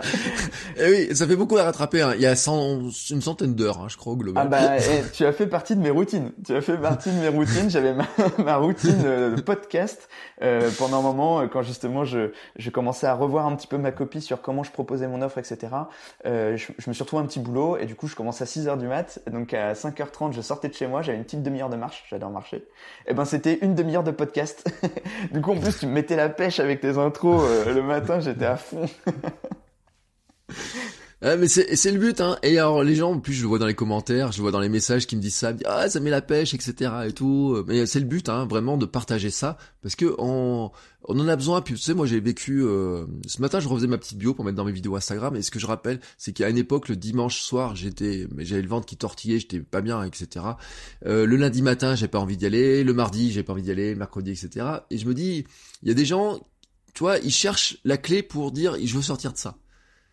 Mais tu sors de ça en fait aussi en quand dans ta tête tu te dis allez je suis prêt à pas à tout casser tu vois mais je je j'ai besoin d'un coup de main mais j'ai besoin aussi tu vois de de la mentalité. C'est pour ça que d'ailleurs dans les notes de l'épisode tu vois j'ai marqué mindset tu vois sur l'état d'esprit sur comment on déclenche ça. Et comme tu dis et c'est intéressant ce que tu as dit sur la motivation hein, sur la motivation euh, la motivation elle s'épuise à une vitesse mais c'est euh, incroyable quoi. Au bout d'un moment enfin je sais pas moi combien de temps la, motivation est dure. Des fois, tu vois moi quand je regarde au 1er janvier parce que je vous rappelle quand même les gens que on est au 1er janvier que dans moins de 30 jours maintenant. Des fois la motivation elle dépasse pas le 2 janvier hein, pour certains. Donc euh, je et c'est d'ailleurs ce que je dis hein, tiens on va anticiper, tiens d'ailleurs. Allez, j'ai quelqu'un qui dit, euh, tiens, j'aimerais bien prendre une nouvelle habitude, euh, ça peut être créatif, sportif, spirituel ou n'importe quoi. Euh, à partir du 1er janvier, tu lui dirais quoi là comme ça? Tu vois, comment, on, comment on s'y met? Déjà, euh, déjà on rigole ensemble un petit peu sur le 1er janvier, ça détend mm. et on voit que ça fait clairement apparaître ce qu'il faut pas faire. Euh, je dis souvent aux gens quand vous êtes dans une salle de sport à l'année, vous devez détester le 1er janvier parce que c'est un peu comme quand tu habites dans une belle ville en bord de mer. Entre juin et septembre, c'est bondé, tu peux plus aller à tes commerces tranquillement, mais ça finit par passer. Bah là c'est mm. pareil, généralement vous inquiétez pas, généralement au 15 janvier vous commencez déjà à être plus, tranquille, vous avez vos poids quand vous voulez, pas besoin d'attendre. Euh, ce qu'on, l'erreur qu'on fait, c'est que on, croit que la motivation est la seule euh, énergie pour fueler un petit peu euh, cet objectif. Et on pose l'objectif, on se dit, allez, c'est parti, je me redresse les manches là, c'est parti, j'y vais, j'y vais, j'y vais, j'y vais. Et non, ça, ça s'épuise. Euh, mm. Le truc, c'est de tout de suite convertir notre objectif en petite habitude au quotidien. Mm. Et là, on évite, on évite tout. On se sert pas de la motivation. On s'en sert un petit peu au début parce que bah faut la créer cette habitude, mais on la crée suffisamment petite pour qu'elle soit inratable. Et comme ça, elle devient très rapidement automatisée. Et puis ben hop, on la construit, on la construit. Un coup que c'est automatisé, on se resserre de cette petite portion de cette brique élémentaire de motivation pour rajouter un truc. Dans un article, j'en parle, là, il, part bientôt, euh, euh, c'est euh, comment créer une habitude de zéro. Écoute, il sera parfaitement, mm. parfaitement dans le thème. J'explique un roman, on tape sur à peu près 140 pages pour commencer mm. à parler de roman. Eh bien, si tu commences à lire 3 pages par jour, c'est un petit effort, mais on va, on va pas se mentir, c'est pas grand chose non plus, quoi. tu vas éteindre ta lampe de chevet, tu t'aperçois que tu as oublié de le faire tu peux encore euh, lire tes trois pages en vitesse et puis le fermer. La plupart du temps, vu que c'est peu, tu feras même plus. Mais on va dire que ta case, tu la coches quand tu lis tes trois pages. Un coup que c'est bon, c'est une habitude, ben tu rajoutes un petit peu de, tu, tu investis un petit peu de motivation, mais dans une brique élémentaire, vraiment tout petit. T'en mets 4, puis t'en mets 5, puis t'en mets 6. Et tu fais ça, alors ça va mettre longtemps. Les gens me disent, mais Rémi, mon bouquin, je l'ai pas fini, 3 euh, pages par 3 pages. Ben, mathématiquement, mathématiquement, si, d'une part. Parce que si tu te lances et tu te dis, bah, allez, euh, le soir, je me fais 20 minutes, je mets de la musique, un thé, je lis. Bah, tu, bout de deux semaines, tu le fais plus. Donc, donc ton livre, tu le finis plus. ça part d'un projet dingue et tu le finis plus. Là, tu rajoutes un tout petit peu. Et ben, si tu lis, par exemple, euh, 15 pages par jour, bah en 10 mm. jours, en 10 jours, t'as bouffé ton roman. Bah oui. Mais commence pas les 15 d'un coup. Euh, vas-y tout doux. Et puis, joue avec cette, ce micro-investissement de motivation, celui que tu peux faire euh, qu'importe les circonstances. Et du coup, mm. c'est ça. Quelqu'un qui me dit, bah, je veux mettre quelque chose en place et tout. 1er janvier, pourquoi pas, hein, T'as pas besoin d'attendre un lundi, un début de mois, un début d'année. Mais, à la rigueur, profitons de cet engouement. Faut pas non plus être anti-résolution. On profite de l'engouement ça va être une source de motivation un peu gratuite, tu vois. Et puis même un côté un peu challenging, du genre, ben, je serai là à, faire le, à faire le coq euh, fin janvier quand je, quand j'y serai toujours, tu vois. Mais par contre, mettons-y un peu de méthode. Moi, ce que je dis souvent, mm. c'est faut regarder comment le cerveau fonctionne et adapter une, une, une méthode plutôt que de trouver une méthode qui a l'air belle sur le papier, mais qui en fin de compte va aller à l'encontre du cerveau. Mm. Euh, j'aime beaucoup cette métaphore du cavalier sur l'éléphant. Le cavalier veut aller à un endroit, l'éléphant il avait une touffe d'herbe dans la direction opposée. Bah crois-moi que même s'il termine à l'endroit où le cavalier voulait aller, euh, l'éléphant il aurait sa touffe d'herbe. c'est un peu ça, euh, conscient inconscient, cerveau volonté. Du coup, l'idée, c'est plutôt de. C'est comme si je t'envoyais faire le plein de ma voiture sans t'avoir dit à quoi elle fonctionnait, quoi. Mm. Euh, là, ce- cette petite méthode, ce petit outil, un coup qu'on on y a vraiment cru, parce qu'au début, on se dit, ouais, mais non, c'est pas possible. Euh, Trois pages par jour, euh, c'est mort. Bah, si, un coup qu'on y a vraiment cru, qu'on le fait vraiment avec la bonne conviction, on y va. Donc, 1er janvier, ce que vous voulez, tant que ça peut se découper euh, en petites habitudes au quotidien. Ouais, mais tu sais, moi, c'est comme ça que j'ai procédé pour les pompes. Alors, pour l'anecdote, quand même, mon défi pompe, il vient d'un auditeur qui s'appelle Nico Réagi. Il se reconnaîtra, bien sûr, que je dis, qu'est-ce que je fais comme défi pour mes 43 ans? Il me dit, bah, t'as qu'à faire 43 000 pompes. Ouais, alors, tu sais, je fais mes calculs, 43 000 divisé par 305, 117 pompes par jour. J'ai putain, ça me paraît grosse histoire quand même, tu vois. Et j'ai dit, bon, on va faire un truc, on va commencer par en faire le maximum possible. Et j'ai commencé le premier jour par un truc qui, pour moi, est simple, c'était de faire 10 pompes. Hein, tout simplement, j'ai dit bah tiens j'en fais 10. Et puis tous les jours je vais ajouter un petit pourcentage. Tu vois, comme en running, tu sais, en running on dit il faut ajouter 5% aux distances au fur et à mesure, etc. Et donc j'ajoute un petit pourcentage qui était faible. Alors au début j'ai ajouté le pourcentage tous les jours, hein, parce que sinon je me suis dit, arriver à 117 ça va être un petit peu galère. Et donc après j'ai stabilisé, donc j'ai dit je vais en faire 10, puis 11, 12, 13, tu vois comme ça. Mais 10 pompes, et pour les gens qui savent pas, hein, quand même 10 pompes, ça vous prend 10 secondes, hein, hein, grosso modo.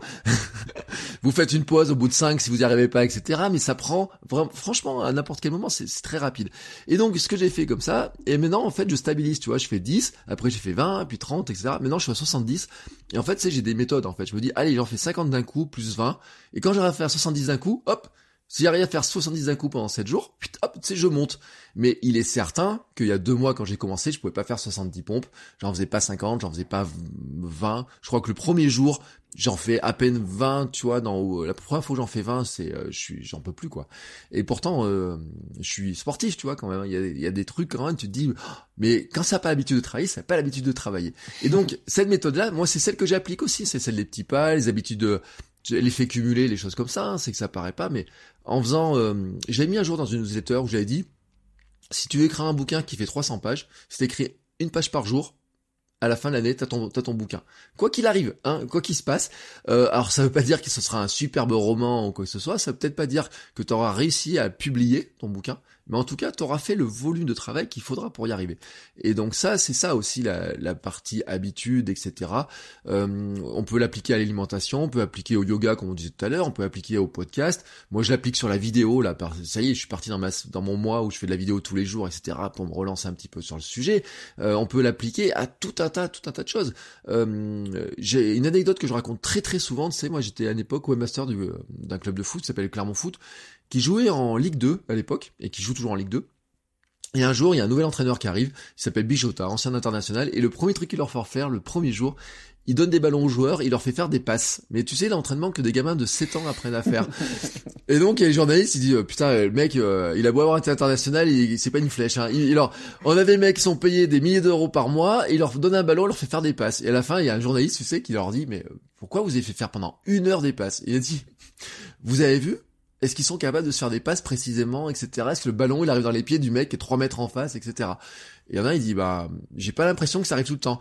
Il dit bah oui c'est ça qu'on appelle faire des gammes. C'est-à-dire que si tu veux qu'en plein match t'arrives à faire une passe loin, il faut déjà que t'arrives à l'entraînement à la faire tous les jours, fermer les yeux, être capable de la faire, etc. C'est ça ton histoire de cerveau, tu sais, de dire à un moment donné, mon cerveau il a pas besoin d'être là pour faire une passe, etc. Il a besoin d'être là aussi que pour les trucs qui demandent vraiment hein, de réfléchir beaucoup plus, etc. Et la routine, c'est sûr, il y a quelqu'un un jour me dit ouais la routine c'est quand même un mot qui est vachement péjoratif.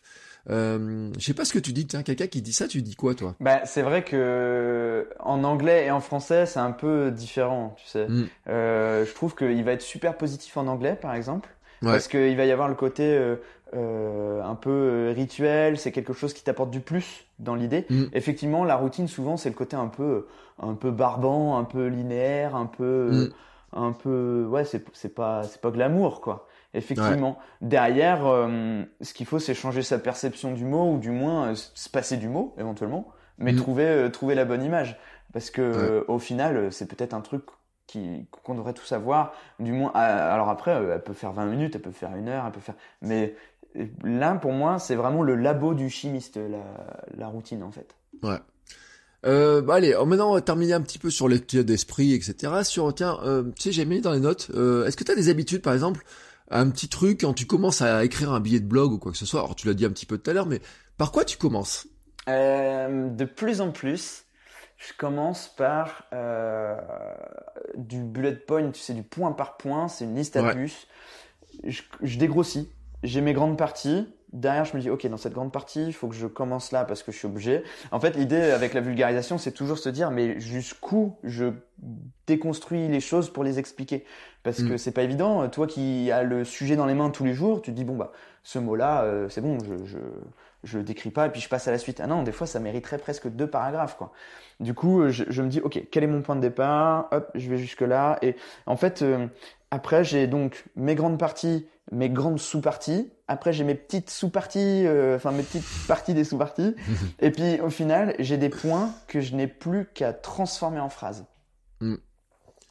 C'est un très bon moyen hein, de travailler comme ça. Moi, je le fais par le biais du mind euh, mapping, hein, comme ça. En fait, après chaque point devient une phrase finalement ou un petit paragraphe, etc. hein, on arrive à, creuser. Euh, je sais quand même que pour certains, et je le dis, parce que cette méthode-là, elle a quand même une caractéristique, c'est qu'au bout d'un moment, on finit par découper, découper, découper, découper. Et euh, il faut apprendre, à un moment donné, à se dire, si je dois beaucoup découper, peut-être que je peux en faire un autre contenu un jour. Rappelez-vous, nous sommes sur Internet. Le lien, c'est la magie du lien. C'est, on peut dire, attends, ça, j'en parlerai pas aujourd'hui. Je ferai un épisode là-dessus, je ferai une vidéo là-dessus, je ferai un podcast, je ferai une photo, enfin, n'importe quoi. Mais on peut redécouper, hein, quand même. On a le droit de redécouper. On n'est pas obligé de réexpliquer tout le temps, etc. Et euh, c'est, euh, souvent on a du mal, tu vois, à bloquer ces trucs-là. Mais je crois que ça vient de ça. Et, euh, c'est vrai qu'il faut arriver à un bout d'un moment à se dire, bon, stop, hein. C'est ça, surtout que je trouve qu'on peut très facilement compléter aujourd'hui euh, le contenu qu'on offre avec euh, euh, des espèces de sous-contenus qui vont être dans les réseaux sociaux, dans un groupe Facebook, dans euh, au final, moi je sais que je complète souvent, je fais des espèces de petits compléments d'articles avec des posts sur les réseaux sociaux. J'ai- J'aime beaucoup, euh, je suis un peu maniaque, j'aime beaucoup dans mon dans mon feed avoir vraiment une belle structure et j'ai des j'ai un post qui est réservé vraiment au côté un peu technique où je vais vulgariser quelque chose et j'aime bien que ça soit le prolongement d'un article parce que du coup des fois c'est un exemple que je me suis pas autorisé à insérer dans mon article parce qu'à un moment donné il faut que ça ait une fin Mhm. et, euh, et du coup ça me permet de d'aller un petit peu plus dans, dans, dans le concret et généralement euh, ça peut aussi faire le, le, le chemin inverse c'est à dire que ben les gens voient le post se disent ah, c'est vrai que ça me parle ça et derrière il y a le- l'article qui est relié quoi Alors t'as bien fait de me le dire, j'ai pas remarqué à quel point tu étais maniaque dans ton flux. Alors vous, vous irez voir quand même coaching fruité tout attaché, c'est un c'est c'est beau, hein, c'est un joli euh, damier, etc. Comment tu planifies ça Eh ben écoute, euh, j'ai un outil très chouette. C'est très basique. Hein. Euh, je l'ai, je l'ai volé à Tiffen, je l'avoue. Euh, en fait, euh, je me fais un, un, un Excel. Mm. Et donc j'ai toutes mes lignes, j'ai tous mes jours sur la première colonne. Et derrière, euh, je mets un fond de couleurs différentes. Donc j'ai mes fonds blancs pour mes, mes photos. J'ai mes Mm. fonds bleus parce que souvent c'est une citation. J'essaie d'amener quelque chose d'un peu plus philo. Et euh, mes fonds orange où là c'est du contenu technique. Et après, Ouais. ben, tu vois, en début de mois, je me dis, ok, ben, je vais parler de ça. À côté, j'ai par semaine mes sorties sur mon site, mes sorties sur Yogilab, mes sorties sur d'autres sites. Quand, euh, quand je fais quelques petites, euh, quelques petites sorties, quelques petites apparitions euh, ici et là. et du coup, ça me permet de relier, de mettre un contexte, etc. Et donc, euh, j'ai plus, j'ai plus qu'à. Ouais ouais, non mais vous verrez, c'est super organisé avec les, les codes couleurs, les photos, l'organisation des photos, etc. Euh, pour ceux qui euh, sont pas fans d'Excel, hein, vous pouvez le faire aussi sur euh, Planoly c'est un outil de planification. Et dedans, en fait, il permet de créer des images, mais où tu mets un titre, tu vois, euh, comme ça, et tu peux remplacer. Et ensuite, tu fais des inversions d'images. Et puis, moi, il y a une méthode euh, que j'utilisais, c'est le post-it. Hein, tu sais, euh, des post-it de Mhm. couleurs. Tout simplement, tu colles ta grille en post-it, tu déplaces les post-it, etc. Tu dis ça, c'est telle couleur, telle couleur. Dessus, tu marques le nom. Alors, ça fait dépenser un poil de papier, hein, peut-être. Mais euh, c'est une technique qui marche. Moi, dans mon bullet journal à une époque, j'avais des post-it qui étaient collés, comme ça, qui, qui matérialisaient ma grille. Alors maintenant, je fais par Planoly. Mais voilà, vous voyez, euh, comme quoi derrière, il y a des... Chacun son petit truc hein, pour arriver au résultat. Mais vous verrez le résultat quand même. C'est, c'est- En fait, c'est chouette. Quand on arrive sur la grille comme ça, mais tu vois, moi, je te connaissais avant, pas fait gaffe qu'elle était comme ça. J'ai dit, je dis, il faut que j'aille voir pendant qu'on discutait. Là, je regardais le truc. dit, Putain, elle est quand même sacrément, euh, sacrément alignée. Et moi qui essaye de le faire sur le compte euh, de votre coach web, sur le compte Instagram de votre coach web, euh, c'est impossible que je le fasse sur mon compte perso, je le dis, hein, j'y pas. Mais sur votre coach web, j'arrive à le faire parce que le contenu il est plus planifié à l'avance, tu vois, et tout. Et je trouvais ça qui était euh, assez intéressant. Euh, bon, les habitudes sportives, on en a un petit peu parlé quand même dans cette histoire-là hein, de euh, des routines, etc. Est-ce qu'il y a quand même un truc, tu sais, tu dis un truc, tu te dis, je peux pas faire ma journée sans avoir fait ça, tu vois, ce le, le truc qui te manquerait vraiment ou tu sais que c'est vraiment pas vital, mais ouais, vital, on va dire. Allez. Eh bien, j'en ai pas qu'un. Je dirais qu'une journée où j'ai pas écrit, euh, ça me va pas. ouais. Je me sens pas bien. Une journée où j'ai pas médité, je sens que c'est un peu le, le boxon euh, là-haut. Euh, je pense que ouais, c'est vraiment mes deux je peux me passer de ma douche froide parce que c'est un moment de plaisir. Hein. Attention, c'est pas un moment de torture que j'aime m'infliger euh, tous les jours comme ça.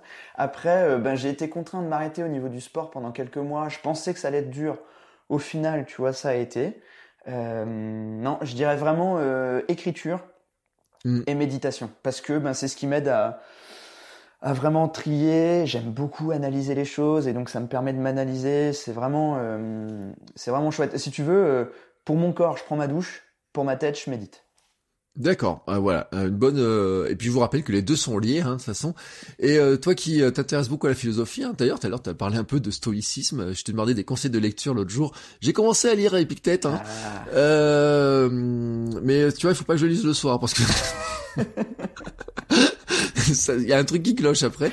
Euh, j'ai trouvé ça très, non, c'est vrai que c'est intéressant, etc. Le stoïcisme. Alors après, tu vois, moi je suis très, euh, comment dire, un peu, j'ai un peu farfouillé et je tombais sur un article négatif, tu vois, qui disait que le stoïcisme c'était un petit peu la nouvelle lubie des euh, stars de la, des patrons de la Silicon Valley, mais tu sais qu'ils l'appliquaient d'une manière dévoyée, tu vois. Mm, mm. Alors je te vais pas demander de faire un cours sur le stoïcisme, hein, mais pourquoi Qu'est-ce que ça t'apporte, tu vois, euh, cette, cette approche-là, en fait?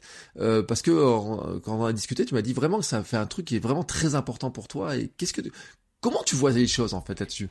Eh bien, en fait, euh, ce que j'aime beaucoup, c'est que si tu en parles à quelqu'un qui connaît pas le, le, qui saura pas relier stoïcisme à vraiment ce que c'est et de quand ça date, ou si tu omet carrément de dire et de poser le mot stoïcisme, si tu parles des fondements de la philo, tu te dis, oh, ça c'est c'est quelque chose qui vient de sortir entre guillemets et qui est mm. là pour euh, tamponner un peu euh, le, stress de la vie moderne. Euh, mm. Ça te paraît très très très très actuel et en fait on te dit ben non ça a 2000 ans. et en fait ce que je trouve énorme c'est que ça vient vraiment apaiser notre espèce de machine à penser euh, Sénèque disait beaucoup euh, on souffre plus de l'imagination que de la réalité. Et c'est vrai, mm. et c'est comme ça, hein, je l'explique dans un article que j'aime beaucoup relire. Je suis rarement satisfait pleinement de ce que j'écris, et celui-là, il n'y a pas, j'aime bien. c'est ma petite exception, un article qui parle un petit peu de... Bah, de pourquoi on est négatif. Et en fait, c'est évolutionniste. Euh, c'est tout à fait normal de faire, de se faire un sang de, d'évaluer toujours les pires scénarios. Euh, il y a 10 000 ans, tu rentres dans une grotte pour t'abriter de la pluie euh, valait mieux faire trois fois le tour pour être sûr qu'il n'y ait pas une bestiole mm. prête à te manger que de se dire euh, c'est plutôt pas mal ici de faire un feu et de te faire bouffer. Mm. Là, l'idée c'est vraiment ça, c'est ok, on est comme ça. Par contre, il y a des choses sur lesquelles on peut relâcher. Concrètement, c'est, je pense au début, faire la différence entre ce qui est en ton pouvoir et ce qui ne l'est pas. Mm. Ce qui ne l'est pas, bah, ton meilleur moyen entre guillemets pour pas perdre de plume, c'est de l'accepter tel qu'il est. Par contre, ce qui est en ton pouvoir, tu n'as absolument pas euh, euh, d'autre choix que d'y mettre 100% de ton énergie et de ta volonté. C'est un mm. moyen de réinvestir un petit peu son énergie et sa pensée de manière plus efficace. Ça sert à rien de pousser contre un mur, tu n'arriveras pas à le bouger. Par contre, il y a des choses que tu peux déplacer. L'idée, c'est vraiment de jongler avec ça et d'essayer de prendre conscience des choses de prendre plus conscience. En fait, c'est d'être plus présent dans le moment. En fait, euh, j'aime beaucoup l'idée. Je passe beaucoup de temps à expliquer euh, les principes de la visualisation euh, dans des séminaires, et je dis bah voilà, grosso modo, quand on visualise, on pose un drapeau à l'horizon, et ça nous permet de nous guider, nous notre mm. conscient, mais aussi notre inconscient. Et, et en fait, les stoïciens, par exemple, ils, ils, ils, parlent de visualisation négative. Alors les gens me disent bah non. Si tu visualises l'obstacle, tu vas te le bouffer. et en fait, il y a une petite nuance, c'est les stoïciens, des fois, ils aimaient. Alors, Marc Aurèle, Sénèque, ça date vraiment d'il y a très très longtemps. Euh, ils aimaient bien penser à leur journée parfaite. Et derrière les journées parfaites, c'était OK, qu'est-ce qui peut clocher? Et en fait, en, en, visualisant les différents obstacles de leur journée, ils disaient OK, mm. bah du coup, si je passe par là, je suis sûr d'éviter tous les obstacles. Et en fait, Mm. ils revenaient à quelque chose de positif, puisqu'en fait, visualiser ce qui pouvait clocher leur avait permis d'identifier le chemin encore, le, le- le meilleur chemin, le chemin sans embûche. Et j'aime beaucoup ça, en fait. Se poser énormément ces questions-là et allouer son énergie qu'à ce qui en vaut la peine, en fait. Ouais. Mais en fait, tu sais, je me rends compte que je cours de manière stoïque. non, voilà, pourquoi je dis ça? Parce que je me suis mis au minimalisme, euh, Ah. mais au, au- au plus de minimalisme dans la course à pied. On a fait un épisode avec ça. Et je racontais, alors, euh, dans un épisode de, du Nakan euh, CH podcast, sur, on a fait j'étais invité sur le, le, le- le minimalisme. Et moi, je cours en Merrell Five Fingers, donc a, voilà, il y a qu'une petite semelle. Et euh, j'ai découvert le pouvoir des cailloux. En fait, tu sais que les cailloux ils te font mal aux pieds quand même. C'est euh, et euh, j'ai dit putain le premier jour tu te prends un caillou et tout, il te tape dessus, tu te dis. Et quelqu'un m'a dit m'a dit bah ça t'apprendra à lever la tête et anticiper l'obstacle, tu vois. et j'ai c'est un truc qui est vrai parce qu'en trail des fois on a des grosses semelles, on passe à côté, on se rend même plus compte qu'il y a des cailloux. Et là tout d'un coup tu te dis attends ce caillou pointu là-bas. Euh, si je veux pas qu'il me fasse mal, il faut que je l'évite. Donc c'est pas de regarder, de dire il y a pas d'obstacle. Non, c'est de regarder où est l'obstacle et de te dire bon attends si tu fais le pas de côté quand même t'es pas mal tu vois. Hier sur mon cross il y a un moment donné au lieu de tourner à, l'arbre où il y avait de la boue tu te dis tu tournes juste un petit peu à côté là tu vois où il y a pas il a pas de boue. Putain, ça repartira mieux cette histoire tu vois. Et en fait on se rend compte qu'on l'applique d'une manière euh, parfois euh, un petit peu involontaire hein, il y a des trucs. Mais je me suis rendu compte tu vois quand tu viens de me l'expliquer je me dis mais attends mais en fait je l'applique en course à pied depuis euh, pas si longtemps que ça. C'est vrai, le minimalisme m'a obligé à le faire parce que sinon je me. euh, un jour, j'ai tapé dans un caillou, j'ai pris, je me suis arrêté. Je le, je le raconte. J'ai pris, me suis arrêté, j'ai pris une photo du caillou et je dis, toi, je te marcherai plus jamais dessus tellement tu m'as fait mal. Mais maintenant, je sais où il est, tu vois, ce caillou. Je, je le vois, donc je sais l'éviter. Je prends plus le chemin ou je contourne le chemin, etc. Donc c'est vraiment très intéressant. Et ce que tu disais, tu sais, sur ce truc de, de truc à la mode, c'est, euh, je sais pas si tu connais Ryan Holiday, mais probablement, qui a Ouais, fait plein de fond. bouquins. Ouais. Et Ryan Holiday, il est dans le stoïcisme en fait, et il a, il a fait des bouquins, il a fait plein de trucs là-dessus. Il a été excusé d'ailleurs de dire que euh, finalement il s'en servait un petit peu pour faire son business hein, dessus. Il a des, il vend plein de trucs dans le sujet, etc. Et effectivement, quand Ryan Holiday s'est remis, s'est mis à parler de ça, les gens disent waouh c'est génial cette philosophie. Et puis au bout d'un moment, on dit ouais, attends, regarde en fait ce qu'il est en train de, de faire, c'est ce qui existe depuis des, des, des- oui des milliers d'années, hein, comme tu dis, parce qu'Epictète c'est euh, je, je- T'as une année à peu près quand même pour nous situer à peu près le truc là. Ben, un peu de temps après zéro, en fait. Vraiment très Voilà. voilà, donc on est vraiment dans des trucs qui sont très anciens et qui pourtant le jour tu m'as donné une image qui était super intéressante. Tu m'as dit on dirait qu'ils ont écrit ça euh, comme si on vivait, ils vivaient à Paris maintenant en fait. C'est ça. Et en fait, euh, le grand livre euh, pour Sénèque, par exemple, c'est des lettres qu'il a écrites. Et il écrit, il est à Rome et il dit que il y a beaucoup trop de bruit, qu'il comprend pas. Il regarde euh, par la fenêtre, les gens font des trucs incroyables, ils soulèvent des trucs lourds, ils parlent, c'est le bazar et, et, et tout toutes ces et puis ils le font dans un espèce de, négativisme ambiant ils en sont énervés abrutis etc et lui dit mais j'arrive même pas à me concentrer avec tout ça. Et, en fait c'est trop marrant parce que il est à Rome il y a 2000 ans et toi tu as l'impression qu'il est là en train de t'écrire un texto en disant euh, je, je suis dans le centre-ville de Paris. La circulation tout ça il y a des travaux c'est horrible je comprends pas. Je suis pas tranquille il me faut du calme. C'est vraiment génial Ouais, c'était quoi leur Instagram de l'époque? Je sais pas. Leurs réseaux sociaux, tu sais, le push, euh, on, se demande ce que c'était. Il, y avait, forcément quelqu'un qui les qui venait les interrompre. Et ce que tu disais, ce qui est intéressant aussi sur l'histoire de notre cerveau qui se focalise sur le négatif, c'est normal, c'est ce qui nous a permis de survivre, hein, tout simplement. hein. Notre cerveau est une machine à évaluer tout ce qui va mal se passer pour faire en sorte qu'on survive à ce qui va mal se passer. Et j'avais écouté ça il y a pas très longtemps et quelqu'un disait ça, je disais, c'est vrai que on est obligé de le faire. Notre cerveau, c'est son boulot en fait. hein. Euh, Son boulot, c'est de se concentrer sur ces aspects-là, et c'est vraiment ces aspects-là qui sont vraiment importants pour lui, parce que son le boulot de notre cerveau, qu'on se le répète, hein, c'est de nous garder en vie. hein. C'est de faire le mieux possible. Et alors, si vous voulez vous en rendre compte vraiment, et je reviens sur le sport, courez un jour un marathon.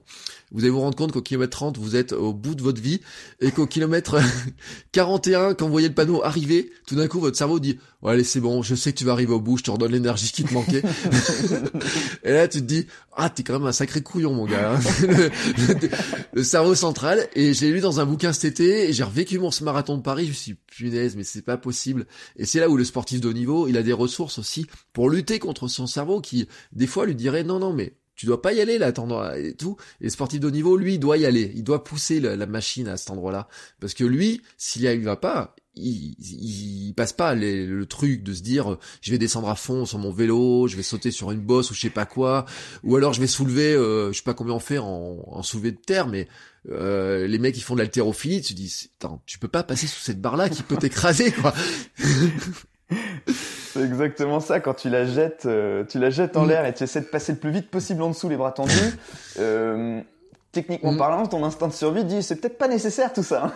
ouais, c'est pas nécessaire tout ça. Et le sportif de niveau, lui, il va aller là-dedans. Nous, on va garder une zone de confort. Et je rappelle, hein, euh, pourquoi je dis que cette, pourquoi j'aime bien lire cette godine, cette godine dit que cette zone de confort, eh ben, elle nous amène aussi des fois dans l'inconfort parce que si on y reste trop longtemps, on n'est pas très bien au bout d'un moment. Il y a un truc qui cloche.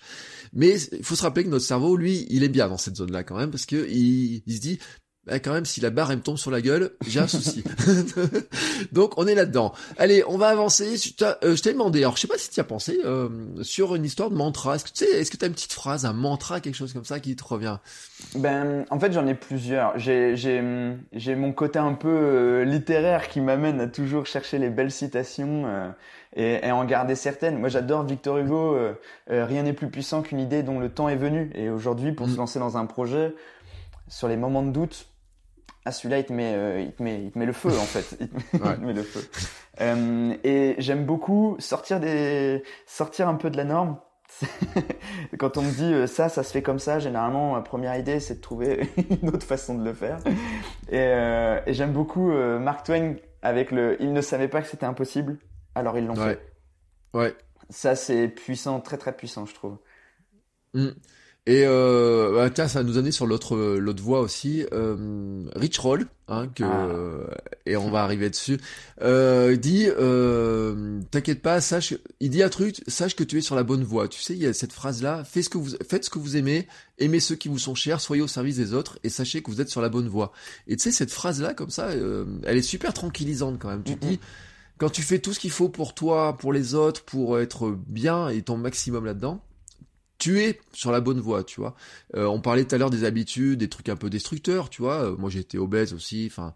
Et à un bout d'un moment, tu te rends compte que tu peux te laisser dans une facilité, mais quand tu fais les efforts pour essayer de, le petit pas que on parlait tout à l'heure, hein, qui dépasse les motivations, il t'amène sur la bonne voie. Tu sais pas où il t'amène, en revanche, mais il t'amène quelque part. Alors, puisque j'ai parlé de Rich Roll, euh, j'ai marqué dans mes trucs un mentor, mais au lieu de parler de mentor, moi il y a un truc qui m'a intéressé dans la discussion qu'on avait eue euh, en, message privé, c'est que tu m'as parlé de ton conseil des sages. Alors c'est quoi ce conseil des sages? Euh, Grosso modo, quand je fais face à une question, un dilemme, quand euh, j'ai besoin d'un petit peu rassembler mes idées et prendre une décision, eh bien, je me pose souvent la question, je me dis comment un tel euh, il aurait euh, réagi Comment un tel, euh, qu'est-ce qu'il aurait pensé? Qu'est-ce qu'il ferait dans ma situation? Et en fait, il y a des gens que j'aime beaucoup pour différentes raisons. Rich Roll en fait partie, tu vois. Le, côté, tu disais, c'est apaisant et tout. Effectivement, moi, c'est ce qui me transmet. Mm. Il, il, a un cool, ce mec. Il a une sagesse et un cool qui est extra, quoi il, il, est excellent. Je pense que n'importe quel surexcité serait complètement apaisé en sa présence, quoi. c'est, j'aime beaucoup son idée, sa façon de faire, ce qu'il transmet, l'équilibre qu'il met entre ses projets, sa famille, sa maison. Mm. Euh, bah, des fois, je me dis, ok, qu'est-ce qui, comment il aurait réagi en fait? Qu'est-ce qu'il aurait fait? Euh, et il y en a d'autres comme ça en fait. Je me suis fait une espèce de une petite table ronde, tu vois. Mm. Et donc j'ai mis euh, Simon Sinek euh, ouais. parce que j'aime beaucoup son calme aussi et la contagion de, de l'inspiration. Ouais. Il a des belles idées et dans ses vidéos, ses conférences, tu sens que ah, il cherche ses idées et il est content de la partager et, et c'est contagieux, c'est vraiment contagieux. Mm. Moi, quand il me raconte son histoire de bagel euh, gratuit, euh, c'est un, moment qui, qui, tourne assez souvent dans ses conférences. Je, je suis fan, je suis super fan. Euh, Alors Simone Sinek, pour préciser quand même, euh, Simone Sinek, pour ceux qui savent pas, c'est celui qui a écrit. Euh, alors j'ai perdu le nom exact, mais c'est l'histoire du pourquoi. Hein, il faut trouver son pourquoi, etc. L'importance du why, hein, du pourquoi, etc. Ça fait partie vraiment des, euh, des choses. Tu vois, j'ai mis dans les notes de l'épisode. Je savais pas à quel point tu, je savais pas qu'il faisait partie de ton conseil des sages. Si si, complètement. Euh, j'ai pas trop approfondi son contenu écrit, mais par contre, je trouve qu'une vidéo de lui t'amène énormément de choses. Quand il parle mm. de la question des millennials et qu'il et qu'il l'a qu'il l'a décrit il l'approfondit, je me dis, mais il a une perception des choses, ce mec, c'est incroyable, quoi. Et la façon dont il le redistribue, je trouve ça incroyable. Et hum, moins connu, nettement moins connu, tu as Carl Paoli, qui est un gymnaste euh, qui fait énormément de conférences pour décrypter les mouvements, principalement autour de la gym et du crossfit. Et pareil, il a une petite vidéo sur YouTube, un, micro-documentaire qui fait 7 minutes, qui s'appelle Fit to Be, et qui t'explique sa vision des choses. Et en fait, pareil, je trouve qu'il y a une certaine sagesse, et c'est un mec qui était complètement cloîtré dans sa niche du je sais faire de la gym, je sais expliquer et te créer le déclic pour que tu aies le bon mouvement, je te l'explique, à, mais en fait, au-delà de ça, euh, le gymnaste, c'est un homme, c'est mm. un être humain, et euh, du coup, il a une façon d'organiser sa vie. Quand il arrive au gymnase, il s'est passé des choses dans sa journée. Et j'aime bien comment il parle de tout ça, en fait. Et derrière, Mark Adams. Mark Adams, à tous les gens en recherche de motivation, je leur propose le TED de Mark Adams. Son premier TED avait été supprimé. le deuxième, c'est une décharge d'énergie de 15 minutes. C'est un mec, tu, tu le vois sourire. Déjà, il sourit tout le temps. Donc, en fait, tu le vois. T'as la banane. et il a une énergie, il te, il te captive l'audience. Et c'est du passe à l'action. Théorise pas trop, passe à l'action. Fais. Euh, il a une très belle histoire qu'il raconte dans son TED. Et c'est ça la, la, grande conclusion. Et, ce qu'il y a derrière tout ce qu'il dit, c'est fais, passe à l'action. Et donc, du coup, tous ces personnages-là, ben, ils ont euh, comme euh, une certaine couleur, une certaine tessiture dans leur approche des choses. Mm. Et j'aime bien me dire, ok, imprègne-toi un peu de, de ça, là, de ce qui dégage, et regarde un petit peu si tu poses ce filtre sur ta situation, qu'est-ce que t'en tires? Tu sais, c'est un peu comme se poser les questions différemment. Ouais. Là, en fait, c'est un peu ça. Je, je, propose plusieurs interprétations qui sont pas les miennes, et des fois, elles mm. m'inspirent. Voilà, donc c'est ton conseil des sages. Alors, t'arrives à les faire venir régulièrement ou ils sont un petit peu compliqués à faire? En fait, c'est un réflexe, mais ouais, au début ils sont compliqués à convoquer. Tu sais. parce qu'au début, déjà, faut, je les ai choisis parce que je les aime beaucoup, mais je les ai aussi choisis parce que j'ai tellement vu et lu ce qu'ils proposent que derrière, j'arrive un peu à avoir leur euh, leur euh, mm. leur euh, mindset en fait, leur leur vue, leur filtre de, de, des choses. Donc ça met un peu de temps. Mm. Mais maintenant, c'est quelque chose qui est un peu réflexe sur les, les, grandes questions euh, pro, perso, etc. Euh, c'est un peu un réflexe. J'aime beaucoup comparer. Je vais aller euh, très vite vers les gens et leur demander un peu ce qu'ils font dans la vie de tous les jours. Et mm. je trouve toujours un lien à faire avec les, les mes questions du moment. Euh, je m'inspire énormément des autres. Puis, bah, par chance, on est 7 milliards, donc il y a de quoi faire. Ouais. et du coup, eux, je sais que bah, j'aime beaucoup. Tu sais, c'est un peu comme euh, quand tu te mets à rechercher, alors toi, pour la course à pied, même la santé, la nutrition, etc. Quand tu te mets à trouver une source en qui tu confiance, parce que tu sais que son process, il est propre. Tu sais mm. que c'est pas quelqu'un qui donne son avis, mais qui avant tout te rapporte les faits scientifiques et qui n'osera, qui, qui n'osera pas aller au-delà et qui surtout ira très vite vers la correction s'il s'aperçoit que la science euh, infirme ce qu'il a dit, etc. Enfin, quand tu es OK avec sa vue, son éthique, etc., tu te dis, ben ok, allez, c'est parti, je veux tout savoir, dis-moi. et ben là, c'est un petit peu ça. D'accord. Eh ben, c'était un chouette épisode. Hein. Je te remercie beaucoup pour euh, toutes ces informations. On a, balayé, mais entre la créativité, le blogging, le stoïcisme, le sport, les habitudes, etc. Hein. C'est euh, c'est ça. Hein. Le corps, l'esprit, tout ça, tout est relié ensemble comme ça. Alors, ce que je te propose, c'est qu'on va dire où est-ce qu'on peut te retrouver? Eh bien, déjà sur les réseaux, Instagram, Facebook, euh, coaching fruité, sans l'accent à la fin. Mm. Et euh, après, ben, j'ai mon site perso coachingfruité.fr sur lequel je publie sur la nutrition, les habitudes, le zen, et euh, sur YogiLab directement. Euh, yogilab.fr, euh, yogilab sur les réseaux mais avec un point, yogi.lab. Ouais. Et, euh, et bien là, j'y poste des articles, des vidéos sur la, la, plateforme, sur le contenu abonné, sur la motivation, les neurosciences du yoga, la nutrition, euh, un peu tout, le sommeil, le stress. Je prépare pas mal de séries vidéo. Euh, et, euh, et, voilà, grosso modo, après, euh, ici et là, mais en, me suivant sur les réseaux avec Coaching Fruité, techniquement, vous êtes au courant de tout ce que je fais. Voilà, et puis si vous allez voir sa belle grille Instagram, vous verrez, il y a tous les points, les couleurs, etc. Non, non, mais c'est vrai que ça fait partie des choses qui sont, ça fait en façon damier, hein, donc je leur dis parce que c'est c'est agréable à l'œil quand on arrive dessus, et, et ça fait partie, hein, quoi qu'on le veuille ou pas, on peut dire ce qu'on veut, euh, une page Instagram, euh, un compte Instagram quand on arrive dessus, c'est une page d'accueil quand même. Hein, et euh, on arrive à balayer, on sait de quoi tu parles, on connaît tes thématiques, on voit aussi alors, tu vois, on voit le côté carré aussi, tu vois, dans, j'ai envie de te dire, dans l'histoire. Donc, on, on, on peut se dire que t'es carré. Puis quand on regarde des stories, tu vois, il y a des choses, euh, ça, on peut, on peut dire que ça correspond, tu vois. C'est, euh, c'est ça a l'air structuré, tu vois, le, cette histoire-là. Même si les gens peuvent se dire, c'est bizarre, son conseil des sages, euh, ça a l'air, puis cette histoire de ton cerveau, il démarque une heure après toi, etc. Ça a l'air, tu vois, comme ça dit un petit peu foufou dans l'histoire, mais euh, en fait euh, c'est beaucoup plus structuré qu'il y paraît, hein, moi je pense, hein, dans, dans, dans, dans, la manière. Et c'est vrai qu'on voit vraiment, et c'est pour ça que euh, je te remercie vraiment pour d'avoir accepté l'invitation, parce que c'était vraiment super intéressant de, de voir aussi, tu vois, parce que je le dis souvent, son, moi je te vois, mais là on, on diffusera qu'en audio, mais je vois ton sourire depuis tout à l'heure, je te vois bouger, etc. Je te vois passionné, et je sais que les gens, tu vois, je suis sûr, on peut faire un sondage, et vous pouvez me répondre là sur en Twitter, en tout ce que vous voulez, sur ou l'envoyer un message à Rémi directement. Euh, je suis sûr qu'ils ont ressenti, tu vois, ce côté-là et tout. Euh, moi, je me dis, tu vois, euh, là, on a des gens avec qui on est en voiture tout de suite euh, ou dans le métro, je sais pas quoi, ils sont assis à côté de nous, là, ils sont en train de nous écouter, et ils disent, ouais, tiens, les gars, ils ont, euh, ils sont bien quand même, tu vois, ils ont le sourire, ils ont la patate, etc.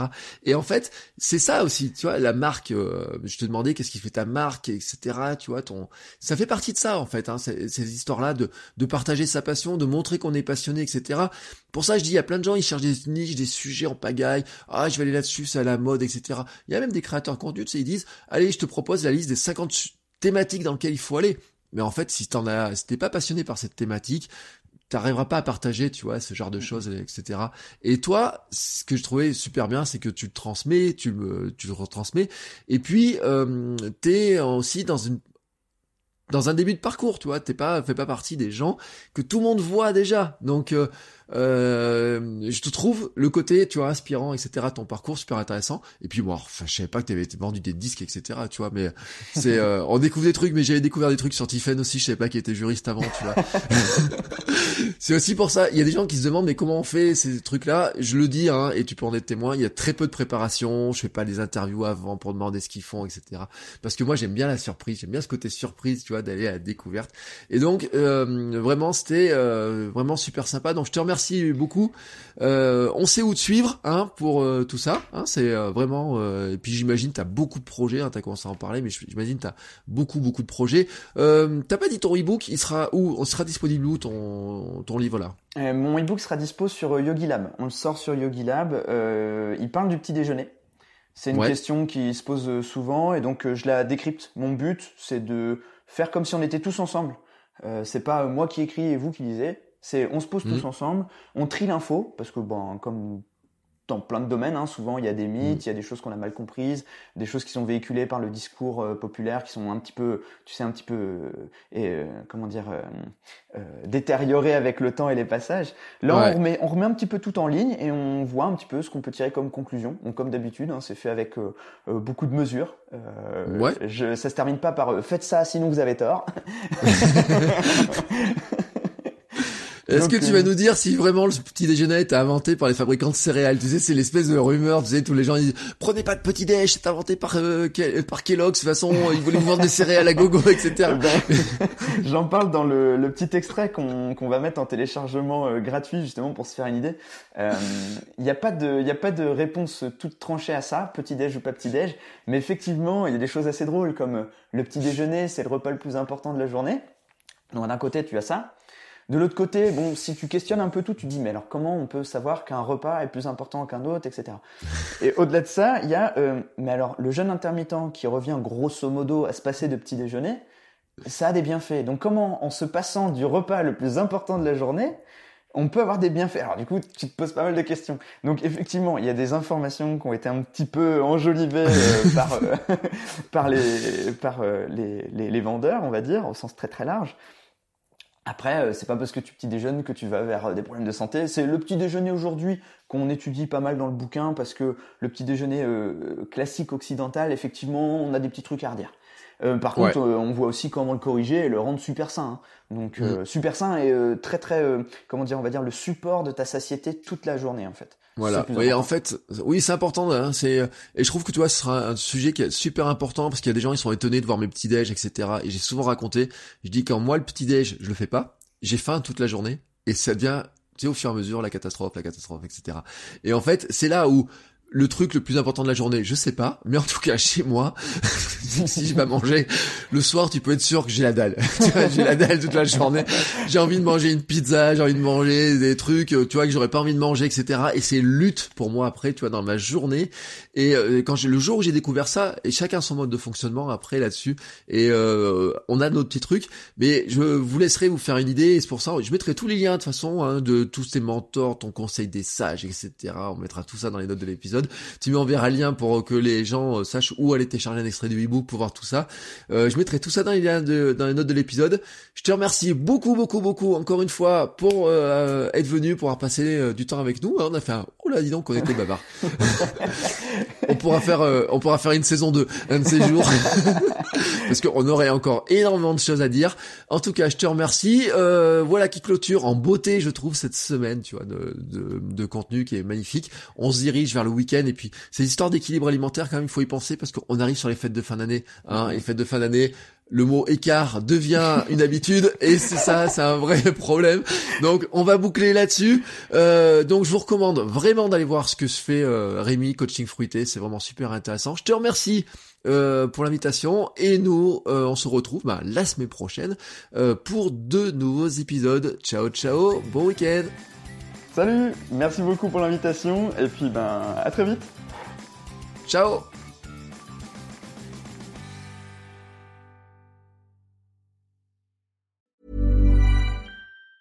Ever catch yourself eating the same flavorless dinner three days in a row? Dreaming of something better? Well, HelloFresh is your guilt-free dream come true, baby. It's me, Kiki Palmer. Let's wake up those taste buds with hot, juicy pecan-crusted chicken or garlic butter shrimp scampi. Mm. Hello Fresh. Stop dreaming of all the delicious possibilities and dig in at HelloFresh.com. Let's get this dinner party started.